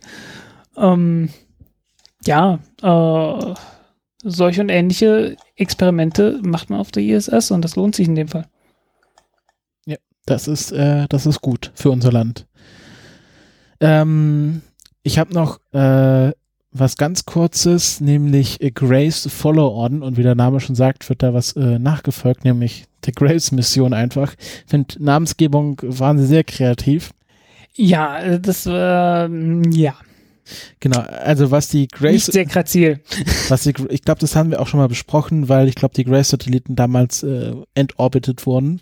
Ähm, genau, das ist äh, das Gravity Recovery and Climate Experiment. Das sind zwei äh, Zwillingssatelliten, äh, die äh, in einem gewissen Abstand fliegen und dann ständig per Laserinterferometer, das ist übrigens die gleiche Technologie, die auch per LISA, also ähm, äh, dem ähm, äh, Gravitationssatellitendetektor ähm, Lisa Pathfinder eingesetzt wurde. Also sie messen ständig ganz genau den Abstand zwischen sich und ähm, wenn sie quasi über verschiedene Gravitationsunterschiede kommen, dann verändert sich der Abstand und so kann man sozusagen Gravitationsunterschiede im Gravitationsfeld der Erde messen. Also stelle sich vor, man fliegt über den Mount Everest, das ist natürlich dann mehr Masse, als wenn man einfach über ein flaches Tal fliegt und deswegen hat der Mount Everest eine minimal höhere Anziehungskraft. Und das kann man dann mit Grace messen. Und was man ja, da. Nicht nur das, man kann da auch äh, ganz andere Dinge machen. Genau, das also wollte ich gerade erklären. Das letzte, was ich, das letzte, was ich jetzt gelesen hatte, äh, war in, in Island gibt es äh, die Reykjans. Äh, das ist so eine Halbinsel, die ist geothermisch ganz aktiv. Und da ist ein Kraftwerk drauf. Und äh, da konnte man dann nachmessen, äh, wie viel Wasser haben wir jetzt eigentlich aus diesem Reservoir da unten entnommen. Und ja, kann dann halt eine Massenbilanz letzten Endes messen. Ne? Weil die entnehmen da ja ziemlich viel Wasserdampf aus, den, aus dem heißen Gestein unten. Und die große Frage ist, äh, kommt eigentlich genügend Wasser nach oder nicht? Und die Antwort ist nein. Ja, ähm. man kann zum Beispiel auch, auch sehen, äh, dadurch, dass einfach äh, Indien an Masse verliert, ähm, dass äh, also Indien verliert einfach Grundwasser. Ganz, also der ganze ganze Kontinent trocknet nach und nach aus. Ja, im mittleren Westen der USA ist ja genauso, oder ja. Saudi-Arabien oder sonst was. Subkontinent, also Indien ist ja kein eigener Kontinent, Subkontinent. Ähm, genau, und äh, Grace Follow-On ist im Grunde einfach mehr davon. Ähm, äh, was auch ganz interessant ist, ist eine Beteiligung äh, für, vom äh, GFZ in ähm, äh, in äh, Potsdam auf dem Telegrafen, Telegrafenberg, Telegrafenberg, ähm, also auch durchaus mit deutscher Beteiligung. Da hat sich dann auch viel in der deutschen Wissenschaftsbubble getan ähm, nach dem Start. Ähm, aber es ist einfach, einfach quasi das gleiche Normal. Also es ist auch nicht so viel Neuerung. Ich frage mich jetzt, warum man da Grunde einfach nochmal den, den gleichen Satelliten nochmal gestartet hat und nicht irgendwie was Besseres draus gebaut hat. Aber vielleicht war das einfach um, ähm, günstiger wenn man es hatte und nicht nochmal neu ent entwickeln muss, ist das doch eigentlich super. Ähm, vor allen Dingen hast du dann einen großen Vorteil, du hast die gleiche Technik nochmal und kannst dann deine Messreihen einfach fortsetzen. Ne? und weißt halt, okay, das ist nochmal das Gleiche, äh, wir haben die gleichen Probleme äh, und so weiter und äh, hast dann halt vergleichbare Messdaten. Besser wäre es natürlich gewesen, wenn man Grace Follow-On schon gestartet hätte, äh, als Grace noch äh, funktioniert hat. Dann wäre es noch besser gewesen. Ne? Weil du willst ja, wenn es geht, auch lange Messreihen haben, auch über die Zeit halt. Und da ist es halt gut, wenn du immer die gleichen Instrumente hast. Also das kann ich durchaus nachvollziehen. Außerdem äh, macht die Sache erheblich billiger. Anstatt was Neues zu entwickeln, einfach mal was zu nehmen, das schon funktioniert.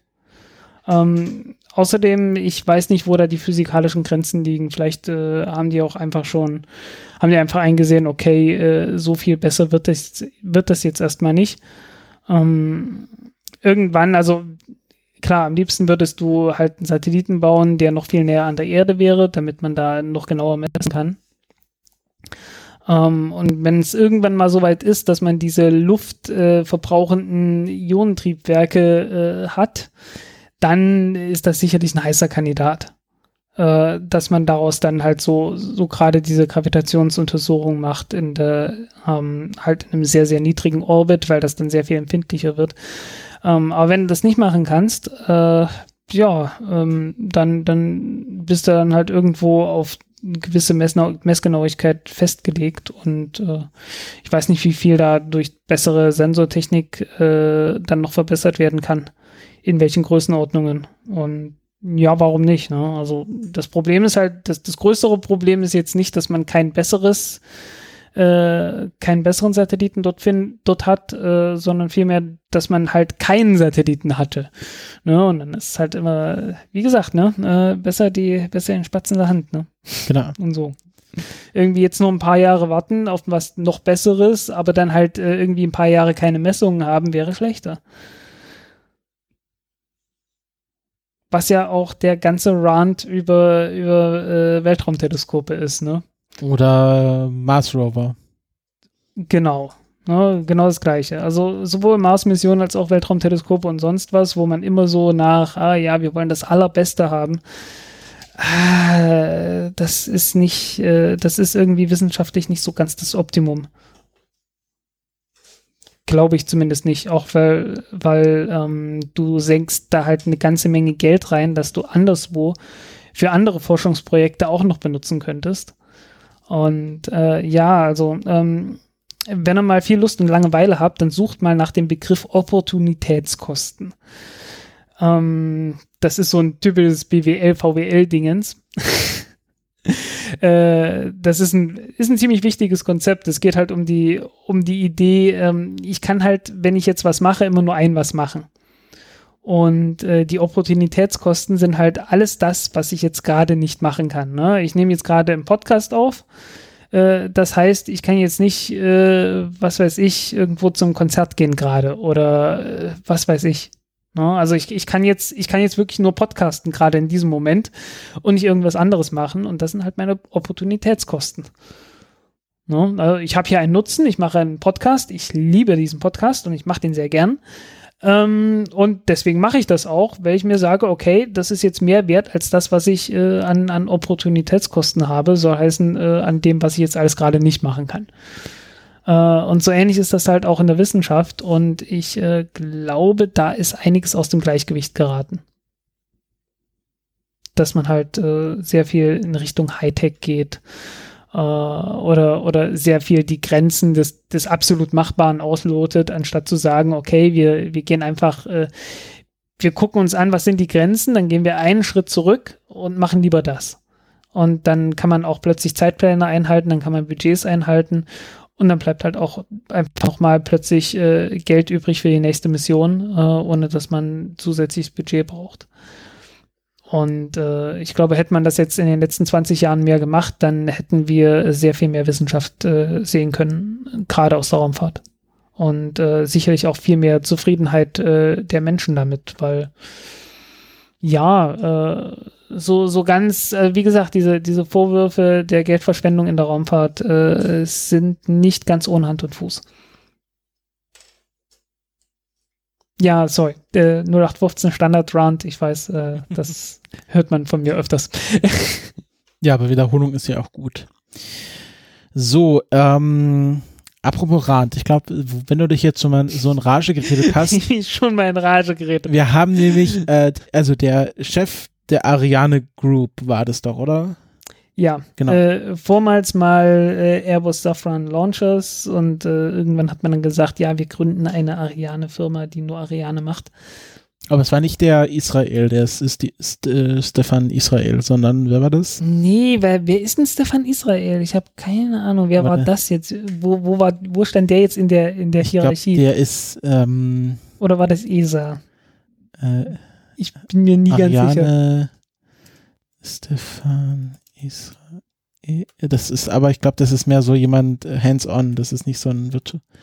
Genau hier. Chief Executive Officer von Arianespace. Also der C CEO. Und wer ist dann? Wer ist dann? Wer ist denn der Moro? Genau, es ist äh, Chef der Ariane Group, hat ein Interview im Spiegel gegeben und äh, dieses Interview wurde uns, äh, ich glaube, mindestens drei, vier Mal auf, äh, auf unserem Twitter-Account äh, angereicht mit der Hinweis, dass wir das doch gerne mal auseinandernehmen sollten, weil da doch gefühlt ziemlich, ziemlich viel Bullshit erzählt wird. Und ähm, Frank hat sich das Interview durchgelesen und äh, kann uns jetzt Äh. bestimmt bestätigen, dass es alles äh, optimaler Journalismus war. Ähm, naja, man kann den Leuten jetzt nicht unbedingt vorwerfen, äh, ich weiß nicht, wie viel, wie viel er sich mit Raumfahrt auskennt. Äh, es hätten mit Sicherheit äh, einige, einige kritische Nachfragen äh, gelohnt. Ähm, also irgendwie so, was, was mich ernsthaft gestört hat in dem Interview, äh, ist, äh, dass er halt äh, letzten Endes den Amerikanern, sprich SpaceX, äh, vorwirft, äh, dass sie subventioniert werden. An Betracht dessen, dass die Ariane 5 Rakete von Anfang an mit mindestens 20 Millionen Euro pro Start subventioniert wurde, sollte man da sehr die, die Füße stillhalten. ähm, äh, und also, okay, die, die Überschrift von dem Interview heißt, die Amerikaner wollen Europa aus dem Weltraum kicken äh, weil das der Alain Chameau, wo, Charmeau wohl äh, irgendwie so oder so ähnlich auch gesagt hat. Ähm, völlig unberechtigt ist das nicht, äh, aber es ist halt eine Frage von der Geschichte der Raumfahrt auch, äh, insbesondere so vom Verhältnis äh, amerikanischer zu europäischer Raumfahrt. Ähm, weil, wie gesagt, die Amerikaner hatten ja am Anfang das, Mo das Monopol mehr oder weniger gehabt und äh, hatten so getan, als würden sie die Leute einladen, äh, äh, als wären sie weltoffen und würden anderen Leuten auch erlauben, äh, ihre eigenen Raketen mit äh, amerikanischen Satellit äh, Raketen zu starten. Aber de facto äh, waren da die Hürden für die Amerikaner erheblich niedriger als für alle anderen. Und äh, daraufhin haben ja die Europäer gesagt, okay, wir brauchen irgendwie un unabhängigen Zugang zum Weltraum. Zum Weltraum. Dadurch ist ja die, die Ariane-Rakete jetzt ins- entstanden. Und äh, ja, die Ariane-Rakete, da haben die Europäer ja letztendlich das gleiche gemacht, was jetzt äh, der Alain Chameau äh, den Amerikanern vorwirft. Nämlich, sie haben einfach bloß eine Rakete gebaut, die äh, äußerst rational war und deshalb äh, billig war. Äh, insbesondere gerade zu einer Zeit, wo die Amerikaner voll auf das Space Shuttle gesetzt haben und äh, damit vor die Wand gefahren sind, äh, insbesondere finanziell. Äh, und letzten Endes den Amerikanern komplett den, den Rang abgelaufen haben. Äh, haben ja den, den kommerziellen Markt eigentlich komplett übernommen damals. so mal eben. Äh, und jetzt äh, ist halt äh, 30 Jahre später irgendwie die Retourkutsche dran. Ne? Die, jetzt machen das halt die Amerikaner umgekehrt. Ähm, die Europäer sind selber schuld irgendwo zwischendrin, äh, weil ähm, es wurde halt die, die Ariane-Raketen wurden halt nicht ordentlich weiterentwickelt. Äh, hier ist draußen ziemlich viel Lärm gerade. Ähm, Ariane-Raketen wurden halt nicht ordentlich weiterentwickelt. Äh, Preise sind äh, auf einem Niveau verharrt, weil man sich halt gesagt hat, hey, es braucht zurzeit eh keiner einsteigen, ähm, weil man hat ja die Ariane 5 Rakete dann an, angefangen zu subventionieren, weil man halt genau wusste, naja, so richtig billig ist das Ding nicht, äh, ist ja auch überdimensioniert gewesen, dadurch, dass ja für Hermes gebaut wurde und äh, ja, ne? Ich glaube, das hat mir alles schon dreimal irgendwie erzählt in dem Podcast. Ah, und äh, äh, ja, dadurch hat sich dann halt das Ganze geöffnet. Soweit, dass halt äh, die ESA komplett technisch ins Hintertreffen geraten ist. Äh, wie gesagt, Ariane 6 ist auf einem Stand, wo die Ariane 5 äh, 20 Jahre eher hätte sein müssen. Und äh, entsprechend sieht es jetzt halt böse aus. Und ich finde es halt äh, ein bisschen unredlich, jetzt hier so zu sagen, ach, die bösen Amerikaner, die wollen uns aus dem Weltraum kicken und so. Nee, äh, guckt, fasst euch mal an die eigene Nase, ihr habt gerade richtig Scheiße gebaut, die letzten paar Jahrzehnte. Und äh, ja, man ist dabei ein bisschen was zu korrigieren. Ähm, was, äh, was jetzt beispielsweise rückgängig gemacht wurde, ist, äh, man wollte ja unbedingt Feststoffbooster auch in Deutschland bauen. äh, sowohl in Italien als auch, als auch in Deutschland. Äh, was natürlich komplett äh, die Frage äh, höhere Stückzahlen gleich billigerer Bau diese Gleichung komplett unterminiert hätte. Ähm, jetzt hat sich herausgestellt, naja, so leicht ist das gar nicht, diese Feststoffbooster zu bauen. Und die Italiener haben einfach viel mehr Erfahrung darin, weil die machen das ja schon seit einer ganzen Zeit für die, ähm, für die Vega-Rakete. Und jetzt hat man beschlossen, okay, wir überlassen das den Italienern, aber es ist ja Politik, also gibt es da irgendeinen Kuhhandel und demzufolge dürfen jetzt die Deutschen irgendwie die Sauerstoffpumpen für das wohl kein 2.1 Triebwerk bauen oder irgend so einen Scheiß. Äh, ja, was halt auch daran liegt, dass die Ariane 5 Rakete und Ariane 6 Rakete äh, sehr merkwürdig aufgebaut sind, was äh, zumindest den ökonomischen Standpunkt angeht. Äh, weil, ja, wenn du irgendwas verbessern willst an der, an der Rakete, dann musst du halt jedes Teil einzeln verbessern. Während wenn SpaceX irgendwie die Ariane, äh, die Falcon 9 Rakete verbessern will, ja, okay, besseres Triebwerk, fertig. Besseres Triebwerk heißt bessere erste Stufe, bessere zweite Stufe, äh, fertig ist. Und so hast du halt drei Stufen mit drei unterschiedlichen Triebwerken, musst halt alles verbessern, wenn du irgendwas verbessern willst. Beziehungsweise, wenn du nur ein Teil verbesserst, dann ist halt die Verbesserung irgendwie ziemlich marginal. Ähm, Riesenproblem letzten Endes. Äh, was dann auch so rauskommt, ist, dass man die Oberstufe der Ariane 6 dann irgendwie jetzt auch nochmal neu konstruieren will. Äh, also man, man hat da wahrscheinlich irgendwie so eine Variante A und dann kommt nochmal irgendwann verbesserter Typ B oder so, äh, der dann aus Kohlefaserstrukturen besteht. Und man hofft dabei ungefähr so eine Tonne Gewicht einzusparen. Ähm, was nicht speich was an sich nicht sonderlich schmeichelhaft äh, für das äh, Leergewicht von der Oberstufe ist. Ähm, soll sowas wie 30 Tonnen Treibstoff haben. Naja, gut. Eine Tonne einsparen kann man da schon mal in der, Leer in der Leermasse. Ähm, viel wichtiger ist natürlich, äh, weshalb die auch schon bei der Ariane 5 hätte da sein sollen, dass die viel flexibler ist. Äh, weil halt neu gestartet werden kann und äh, einfach eine adäquate Menge an Treibstoff drin ist. Äh, die ECA-Stufe auf der, auf der Ariane 5 Rakete, die ja letztens genauso groß ist wie die Ariane 6 Rakete, ist nur halb so viel Treibstoff drin. Und äh, das schränkt einfach die Leistungsfähigkeit ein. Um, ähm, und zwar ziemlich, ziemlich extrem. Um, ähm, die andere Verbesserung bei der Ariane 6 Rakete ist natürlich halt Kohlefaser, weil die, äh, die Feststoffbooster in der Ariane 5 sind nur noch aus Edelstahl. Äh, seit den 60er Jahren und billig geworden ist dadurch auch nicht. Ja. Äh, ja, interessant wird halt die Zukunft. Und da muss man dann schauen, äh, was dann aus Prometheus-Triebwerk und so weiter wird. Aber ich sehe da halt gerade auch nicht, dass man da jetzt komplett die Kurve gekriegt hat und das Ganze pragmatisch macht. Äh, es ist halt doch wieder alles auf zehn Jahre Entwicklungszeitraum eingelegt und äh, man will dann irgendwie wieder den großen Wurf machen und dann in zehn Jahren eine super Rakete bauen. Ähm, und anstatt das Ganze irgendwie stufenweise Stück für Stück zu entwickeln. Das merkt man dann so bei dem Prometheus-Triebwerk, äh, ist halt irgendwie gedacht für eine Rakete, die dann irgendwann 2030 fliegen soll. Das ist dann so ein Zehn-Jahres-Programm, naja, und da kann man sich Zeit lassen, dann kann man dann auch sagen, ja, okay, wir feilen jetzt so lange an dem Triebwerk rum, bis das äh, echt super ist. Und äh, es wird ja entwickelt aus diesem Romeo-Triebwerk raus, äh, ACE ACE 42. Und äh, wenn man sich das anguckt, ja, 42 Tonnen Schub, äh, Brenn Brennkammerdruck von irgendwie so 47 Bar, was für ein Raketentriebwerk ziemlich niedrig ist, das äh, muss man schon sagen.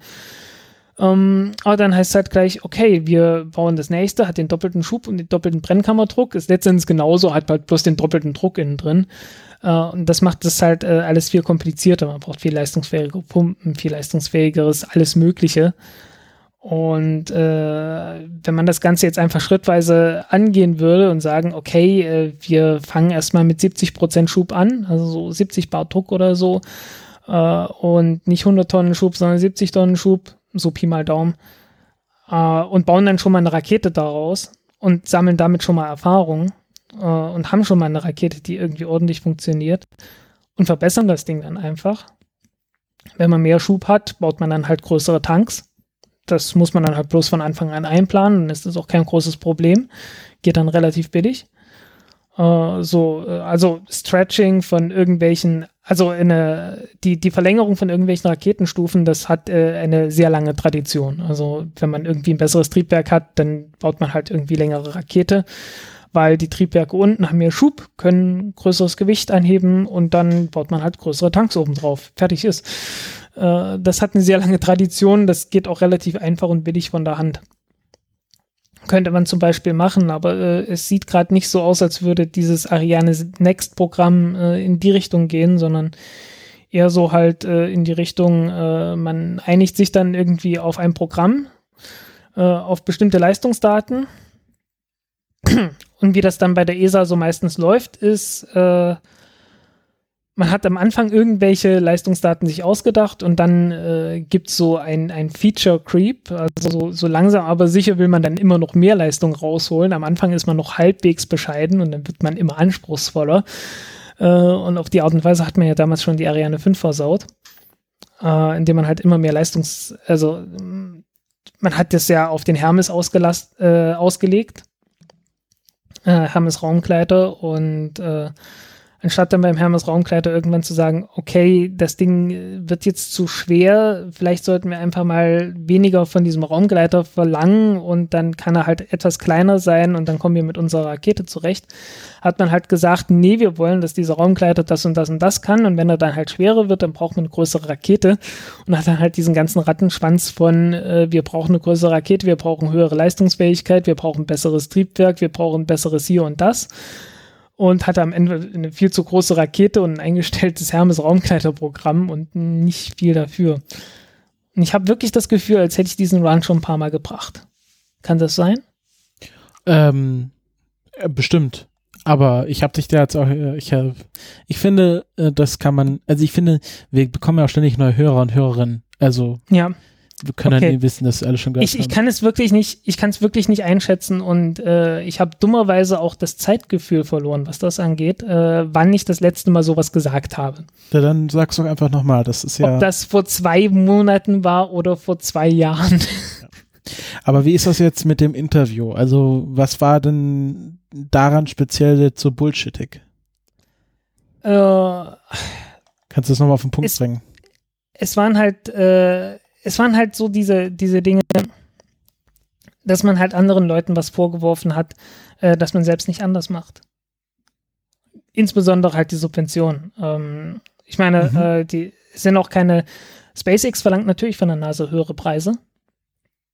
Aber äh, das machen alle, auch in, in Amerika. Äh, ganz einfach, weil die NASA sehr viel mehr äh, Bürokratieaufwand und sehr viel mehr Checks und alles Mögliche verlangt. Äh, einfach weil das irgendwie so halt, ja, es ist halt irgendwie historisch so gewachsen. Ne? Man ist ja verantwortlich für die Steuergelder. Und dann muss halt alles äh, haargenau überprüft werden. Und dann kommt hier noch ein Check und da noch ein Check und da jede Menge Arbeit. Und äh, das, wenn du irgendwie tausend Leute beschäftigst, dann äh, kann das halt sehr schnell äh, sehr, sehr teuer werden. Ich meine, tausend Leute zu beschäftigen, die jeweils irgendwie tausend Euro brauchen, dann hast du schon eine Million äh, dann äh, ja, ne? Also wie das halt so läuft. Und natürlich äh, ist natürlich auch klar, SpaceX legt dann natürlich noch ein bisschen Geld drauf, äh, fordert noch einen höheren Preis, weil die genau wissen, äh, es kann uns sowieso keiner, keiner unterbieten. Äh, und warum nicht, ne? Mhm. Was, äh, was absolut typisch ist, weil es ist halt ein, ein profitorientiertes Unternehmen irgendwo. Äh, zumindest was so das, das Operationelle angeht. Klar, das Ziel ist irgendwie, zumindest sagt das Elon Musk immer und äh, er sagt es so oft, dass man geneigt ist, es zu glauben, äh, dass er ein Raumschiff bauen will, mit dem man zum Mars fliegen kann, den Mars kolonialisieren kann. Ähm, aber irgendwie braucht er ja dafür Geld und insofern ist man halt profitorientiert. Äh, das ist halt typisch, ne? Und ich finde halt diesen, diesen Vorwurf so, so idiotisch letzten Endes. Äh, kehrt vom eigenen Haus, äh, baut bessere Raketen, weil die Ariane 6 ist weit davon entfernt, in irgendeiner Weise äh, eine rationale Rakete zu sein. Und äh, ich immer wenn ich äh, immer wenn ich von von äh, rationaler äh, Wirtschaftlichkeit und Rationalität da spreche, äh, mh, sehe ich, merke ich doch da doch ein gewisses Unbehagen in der Raumfahrt. Äh, obwohl das äh, dringend nötig wäre.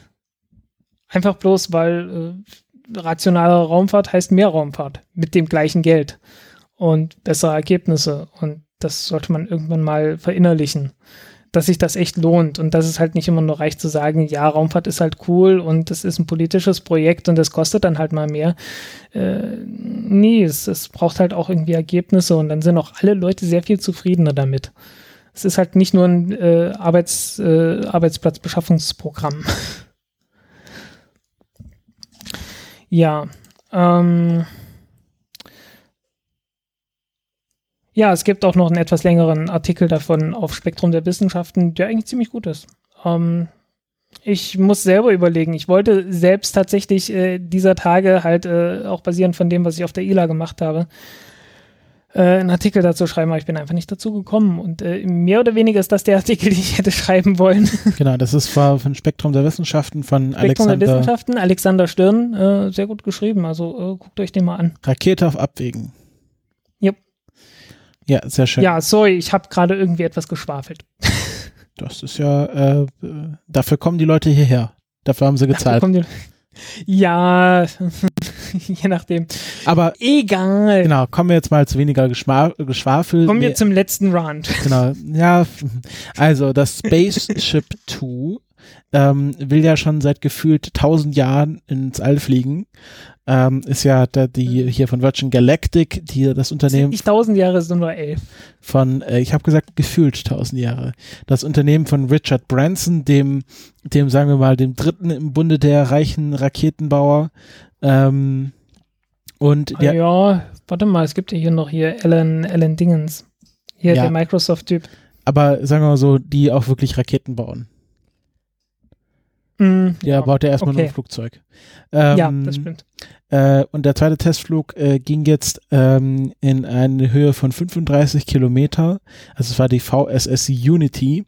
Und ähm, das waren 10 Kilometer mehr als beim ersten Powered-Testflug, also wo sie dann auch tatsächlich das Triebwerk mal gezündet haben. Ähm, jetzt flackert hier das Licht. Hm. Ähm, äh, und sie haben diesmal auch äh, tatsächlich Passagiersitze eingebaut, was den äh, Masseschwerpunkt des Raumschiffes ein bisschen weiter nach hinten verlagert haben. Also sie arbeiten sich gerade an eine Konfiguration des Raumschiffes ran, die dann auch tatsächlich so äh, ins All fliegen soll. Ja, und äh, ich habe irgendwie das Video gesehen und hatte das, glaube ich, gleich retweetet und einfach nur mit einem Wort dazu. Cowboys. Ja, weil es war schon sehr wackelig. Es sah auf dem Video schon ein bisschen, naja, nicht so ganz stabil also aus. Es, es, hat, es hat tatsächlich ein bisschen, äh, jetzt wo ich, jetzt wo ich mir da das so angucke, ja, äh, es hat ein bisschen was von Rodeo, ne? Mhm, mhm. Ist genauso auch wahrscheinlich genauso gefährlich. Ja, äh, ich weiß es halt nicht, aber ich sage mal, ähm, die Leute äh, arbeiten mit Sicherheit nicht umsonst an den Steuerknüppeln und versuchen das irgendwie zu stabilisieren. Ähm, es ist halt, ich, ich finde es halt ein Wahnsinn, ein Passagierflugzeug, äh, ein Passagierraketenflugzeug zu bauen äh, und das dann von zwei Piloten fliegen zu lassen, die dort äh, wahnwitzig viel zu tun haben, äh, alleine dieses Ding unter Kontrolle zu halten. Äh, weil das ist ja nicht harmlos. Also ich meine, die, die machen das ja nicht umsonst. Und äh, mein Gott, also es ist halt keine Achterbahn. In der Achterbahn ist das halt toll, ne? Setz dich rein, wirst durchgeschüttelt und es geht mal hier rum und mal darum. Und letzten Endes ist der Flug dann natürlich auch nichts anderes, als wie halt in, in, in sehr teure Achterbahnfahrt auf sehr hohe Höhen. Das Problem ist nur, da sind keine Gleise drunter, sondern da sind zwei Typen vorne drin, die äh, sehr viel damit zu tun haben, dass äh, diese Achterbahnfahrt dann tatsächlich irgendwo lang verläuft. Und äh, ich weiß nicht, was da alles passieren kann, wenn das außer Kontrolle gerät. Ja, ist ja schon. Ähm, also, das war ja der einer der Hauptkritikpunkte nach dem Absturz, nach dem Ja. tödlichen Absturz, dass, ähm, dass diese, äh, dass diese Federballfunktion, also dass das Raumschiff sich so ein bisschen einklappt zum Abbremsen, dass die manuell ausgelöst wird und dass man das hätte eigentlich automatisieren sollen, damit das nicht zu früh passieren kann, was ja dann der Grund für den Absturz war. Es hätte ein automatisches Sicherheitssystem gebraucht, das halt bei bestimmten Geschwindigkeiten einfach das Auslösen verhindert, ja. Genau. Und Ja, und das Ding ist halt komplett mechanisch gebaut. Das ist wirklich wie in 50er, 60er Jahren gebaut. Also die, die haben da sogar irgendwie einen Hebel, mit dem man dann die Kaltgasdüsen irgendwie bedienen kann mit Hand. Das ist. Oh. Also ich meine, das ist toll für die, für die Piloten. Also für die muss das äh, äh, wie Kindergarten sein. Also richtig super halt. Äh, aber, aber will man da mitfliegen? nee, auf keinen Fall. Also, ja, apropos mitfliegen. Richard Branson hat ja gesagt, er geht, äh, geht gerade durchs Astronautentrainingsprogramm und er will in sechs Mhm. Monaten selber mitfliegen. ja, ich meine, gut, äh, Aber das haben schon alle Es gibt behauptet. mit Sicherheit viele Leute, es gibt mit Sicherheit viele Leute, die damit kein Problem haben. Ne? Ich meine, äh, äh, so, ähm, ähm, boah, wie hieß das? Wie heißt das, wenn Leute sich von irgendwelchen Klippen schmeißen mit einem Fetzen dran? Äh, Free Jumper, Die, äh, Klippen, Klippenspringer, ich komme gerade nicht drauf, verdammt. Klippenspringen, ja. Nicht Klippen springen, nee, nee, mit, äh, äh, hier mit Fallschirm. Äh, äh, ähm, äh, äh, Basejumping. Basejumping, genau das Ding war's. Ah, das waren Ja. sie von Hochhäusern, nicht von Klippen. Auch von Klippen, von Ja. allem Möglichen. Äh, und äh, ja, ich meine, das ist halt genauso gefährlich letzten Endes, mindestens. Äh, es gibt Leute, denen ist die Gefahr einfach egal, die suchen halt das Adrenalin. Und aber wenn ich mir überlege, die wollen dort halt äh, einen Touristenservice dafür aufbauen, äh, das schreit danach, dass das irgendwann einen tödlichen Unfall gibt. Mit äh, Leuten an Bord und so. Und ja, kann das schlau sein? Ich glaube nicht irgendwie. Also äh, man, man sollte auf keinen Fall irgendwie einen regelmäßigen Linienbetrieb irgendwie aufbauen. Vor allem, die wollen ja auch ziemlich oft fliegen. Äh, wo dann vorne zwei Piloten drin sitzen, die wirklich äh, bis äh, vielleicht nicht 100 Prozent, aber so 80 Prozent gefordert sind. Ne? Äh, ich würde mich auch nicht unbedingt von einem Formel-1-Fahrer um eine Strecke fahren lassen, wenn der äh, im, im Qualifying-Modus so bis ans allerletzte äh, das, äh, das Auto ausreizt, weil du hast dann halt die Chance, dass du irgendwie mit Hochgeschwindigkeit in eine Kurve reinfliegst und das willst du nicht. Und äh, dieses Flugzeug äh, sieht halt tatsächlich so aus, wie äh, man geht sehr, sehr nah an die, an die menschliche Fähigkeit, so ein Ding zu steuern ran. Und äh, früher oder später passiert mal irgendwas und äh, man ist dann plötzlich drüber und äh, wer weiß, was dann passiert. Äh, das, nee, also das ist äh, nicht gut. also äh, da ist halt irgendwie automatisch und oh, die bösen Roboter und so, äh, ist echt besser. Mhm. Weil so ein Bordcomputer, der hat nicht irgendwann mal einen schlechten Tag. Also er wird vom Blitz getroffen. Dann muss man SE to AUX machen. Ja, aber äh, dann startest du halt bei schlechtem Wetter nicht. Und das machen die Leute ja sowieso nicht. Ne, das kann man dann ja halbwegs unter Kontrolle halten. Aber irgendwie so einen schlechten Tag, so ein Mensch hat manchmal einen schlechten Tag. Das gibt's. Und wenn es dann halt, halt heißt, äh, ja, hey, du, die haben irgendwie ein paar hunderttausend geflogen, bezahlt, um hier einmal da hochgeflogen zu werden, jetzt flieg ja aber. Äh, ja. Nee, also das, das schreit irgendwie danach, äh, früher oder später gibt es ein Problem. Aus welchem Grund auch immer. Irgendwie Pilot hat einen schlechten Tag oder Pilot äh, wurde zu schnell ausgebildet oder irgend sowas, ne? Ähm, oder halt mechanisches Problem oder irgendwas. Äh, da, ich, ich sehe da so viele Möglichkeiten einfach, äh, weil das halt ein ziemlich komplex, komplexes Ding ist, auch vom Aufbau her, auch von der Mechanik her. Äh, ja, ich habe da ein schlechtes Gefühl bei. Ähm, wer Adrenalin mag, hey, ja, bitte vorher die Lebensversicherung abschließen und das irgendwie abklären, ob das dann auch noch zählt. ähm, äh, aber viel Spaß dabei. Ja, ähm, ich glaube, dann sind wir mit den Themen durch, aber zum Thema viel Spaß dabei. Ähm, das wird nämlich auch ein Kollege von uns haben, nämlich der Lars, der ja, Ja. Ähm, ich glaube, den haben wir ja schon mal erwähnt, den Auf-Distanz-Podcast macht. Das ist auch ein Raumfahrt-Podcast, der, Der weniger, Laufdistanz-Podcast. Ja, der Ich glaube, so viel laufen tut er nicht. Auf Aber Distanz. Distanz, auf Distanz. ja. Ähm, Ich habe dich mit Absicht falsch verstanden. aber vielleicht, vielleicht das wäre vielleicht eine Idee, Lars. Wenn du einen Lauf-Podcast machen könnt, würdest, dann könntest du ihn Laufdistanz nennen. Ähm, äh, der berichtet nicht so tagesaktuell wie wir, aber macht hin und wieder nette Reportagen. Und äh, jetzt ähm, ist er sozusagen ähm, die große Wallfahrt angetreten, äh, die er ja, ist wirklich sehr auf Distanz gegangen. ja, die ja jeder Raumfahrt-Podcast äh, einmal machen sollte in seinem Leben. Im Grunde das, das Mecker der Raumfahrt, nämlich äh, äh, fliegt oder ist schon in Baikonur, beziehungsweise jetzt äh, zurzeit in der ähm, in der Hauptstadt äh, von äh, Kasachstan.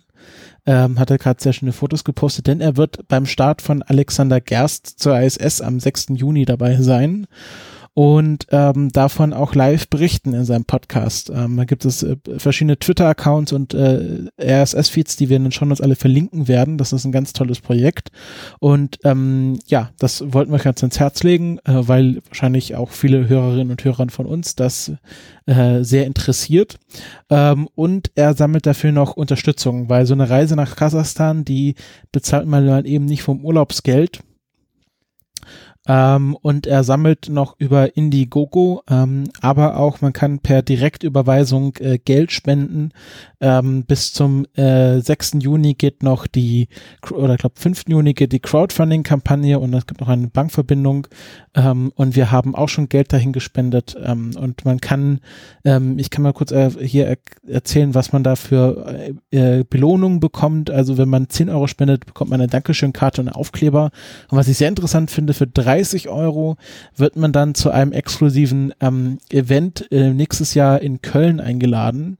Ähm, ich glaube, das ist irgendwann nächstes Jahr, ich ein genauer Termin steht noch nicht fest, ähm, wo man dann einen Reisebericht bekommt von ähm, Lars und seinen Begleitern. Ich glaube, der N- Nicolas Wörl und Reinhard Remford sind auch dabei von Methodisch Inkorrekt. Also das ist eine sehr interessante Sache und da könnt ihr noch Geld hinspenden, wenn ihr das wollt. Genau, Okay. das wollte ich Und erwähnt äh, haben. wir hatten beschlossen, äh, dass wir, äh, dass wir einen Teil davon, äh, dass wir letzten Endes das Ganze so machen. Jeder von uns spendet äh, 20 Euro Genau. und äh, wir nehmen dann noch 20 Euro von dem, äh, von unseren, von unserem Reisebudget sozusagen. Genau, du, du, musst es, Und- an- du musst es anders erzählen. Wir spenden 20 Euro von unserem Spendenkonto Genau so rum. und Ja, legen dann du hast nochmal privat von unserem eigenen hart arbeitenden Geld nochmal privat 20 Euro dazu. Also, dass es insgesamt 60 Euro sind, was zufälligerweise genau zweimal 30 Euro sind. Also, dass wir theoretisch, äh, wenn wir da Zeit haben, auch an diesem Reisebericht teilnehmen können, was ich, äh, also, das fände ich sehr spannend. Ähm, Werde ich mir auf jeden Fall versuchen, dorthin zu fahren. Und ähm, ja, genau, also dass wir auch so mit ein bisschen mit einem guten Beispiel vorangehen und nicht nur sagen, spendet dorthin, sondern ähm, das auch dann selber tun und äh, damit quasi ein gutes Beispiel machen. Und ich glaube, es haben auch schon einige Leute darauf reagiert und dem Lars dann auch gespendet auf unsere Ankündigung hin. Ja, und äh, ja, wir wünschen Lars auch eine gute Reise, dass er da auch äh, viel sieht, viel, er, viel erlebt und dass der Start auch äh, nicht abgesagt wird. Aber so eine Soyuz-Rakete, die ist ja hart im Nehmen. Ja, ich hoffe, er hat wenigstens noch irgendwie ein, ein zwei Tage Karenz dahinter. Ja, das glaube ich Äh. schon, dass er das gebucht hat. Dass es, Ja. also wenn der Start jetzt nicht gleich um um ein paar Wochen verschoben wird, dass er da bleiben kann. Jo, Genau. Kommen wir zu unserem Abschlusskapitel. Äh, wie in jeder Sendung äh, äh, reden wir ein bisschen über die Raketenstarts der nächsten zwei Wochen. Und äh, da haben wir zum einen am 4. Juni, das ist der äh, nächste, der Nationalfeiertag, nee, 4. Juli ist der Genau. Nationalfeiertag. der nächste Montag eine Falcon 9 mit SES 12, also einem Kommunikationssatelliten aus Luxemburg. Das Sollte ist- zuletzt eigentlich irgendwie heute fliegen, äh, Genau. aber wurde verschoben. Genau, genau, verschoben vom 31. Mai und 1. Juni auf äh, 4. Juni jetzt. Ähm, aus Cape Canaveral in Florida. Genau, dann 6. Juni, darüber haben wir gerade gesprochen. das wird dann die Soyuz-Rakete äh, mit Alexander Gerst sein. Genau, ISS-Mission 55S. Um, oh, hey, also, äh, und äh, bitte vorher nach Großbritannien fahren, weil nach Greenwich Mean Time startet das Ding um 11.11 Uhr. aber nicht am 11.11. Ja, äh, ganz perfekt ist es nicht. Genau, das ist dann für unsere Zeit 12.11 Uhr. Äh, 13.11 Uhr. 13.11 Uhr. Weil äh, Greenwich Mean Time äh, ist ja immer die gleiche Zeit, äh, unabhängig von Sommerzeit und ähnlichen Sperenzchen. Dann ähm, haben wir irgendwann im Juni noch eine Lange Marsch 3a, aber da gibt es noch kein Datum. Und Mit da, einem Wettersatelliten für China. genau. Und dann am 11. Juni die ähm, H2A, eine japanische Rakete mit dem IGS Radar 6. Ähm, genau, das ist ein Radar Reconnaissance Payload für das, die japanische Regierung. Ja, und dann für Pakistan auch irgendwie, äh, weil halt mit einer chinesischen Rakete, äh, mit einer Langmarsch 2C, äh, ja, für Pakistan ein, ein äh, äh, Remote Sensing Satellite. Äh, Erdbeobachtung halt letzten Endes, mit welchem Ansinnen lässt sich hier nicht ersehen. Genau. Dann haben wir noch, nehmen wir noch den 14. Juni mit rein, eine Pegasus XL Rakete. Ja. Oh, Hilfe, meine Stimme ist jetzt ganz weg. Genau, aber äh, genau, richtiges Timing. War das nicht früher die Taurus XL oder? Nee, nee, das Nee. ist die das ist die, die Pegasus XL, äh, die wird von einem Flugzeug ausgestattet. Ach, das ist die, die vom Flugzeug ausgestattet wird? Ja. Oh, das ist aber Ähm, spannend. Uh, übrigens kosten übrigens kosten 55 Millionen US-Dollar. Also so viel wie eine Falcon 9. 7 Millionen billiger kommen. Beziehungsweise, äh, nee, Blödsinn, eine wiederver- eine wiederverwendete wird hier für 50 Millionen äh, Ja, verkauft. siehste. Also, ja, ja. äh, äh, genau, äh, äh, wird, wird den, ähm, wird den Icon-Satelliten starten. Ionosoph Ionospheric. Pff, Ionosoph doch, ist richtig. Ionospheric. Tatsächlich. Ionospheric. Ionos, ja, ja, es geht um die Ionosphäre. Genau. Ionospheric Connection Explorer ähm, wird die obere Atmosphäre ähm, und das äh, genau die Verbindung zwischen terrestrischem und Weltraumwetter beobachten. Jo. Ähm, Das ja, war's. äh, Pegasus XL-Rakete war früher mal sehr viel billiger. Äh, wird jetzt aber so selten benutzt, dass sie immer teurer wird. Also das ist schon ein ziemlich spektakulärer Preis für das Ding. Also ursprünglich waren das mal so 5 oder 6 Millionen pro Start. Ganz, ganz ursprünglich mal. Aber da haben die auch noch irgendwie B-52-Bomber von der, von der US Army benutzen können. Und irgendwann mussten sie dann ein eigenes Flugzeug besorgen und dann wurde es immer weniger und immer seltener und irgendwann ist es dann extrem teuer geworden. Vor allem das Flugzeug, das steht halt, ist halt wirklich den ihr Flugzeug, die haben das dafür umgebaut und wenn das dann halt irgendwie bloß alle paar Jahre mal fliegt, naja. Ja. Nicht billig, kein, also ist ein, ist ein teurer Spaß. Ähm, tja. Gut. Ähm, wie gesagt, meine, meine Stimme ist bald weg. Äh, äh, aber ich brauche sie auch nicht mehr. Tschüss. Genau. Packen wir sie ein, wird jetzt eingefroren und bis zur nächsten Folge aufbewahrt. Genau. Also dann habt noch ein, schön, habt noch ein schönes Wochenende äh, und äh, ja, wir hören uns dann spätestens in zwei Wochen wieder. Tschüss. Tschüss.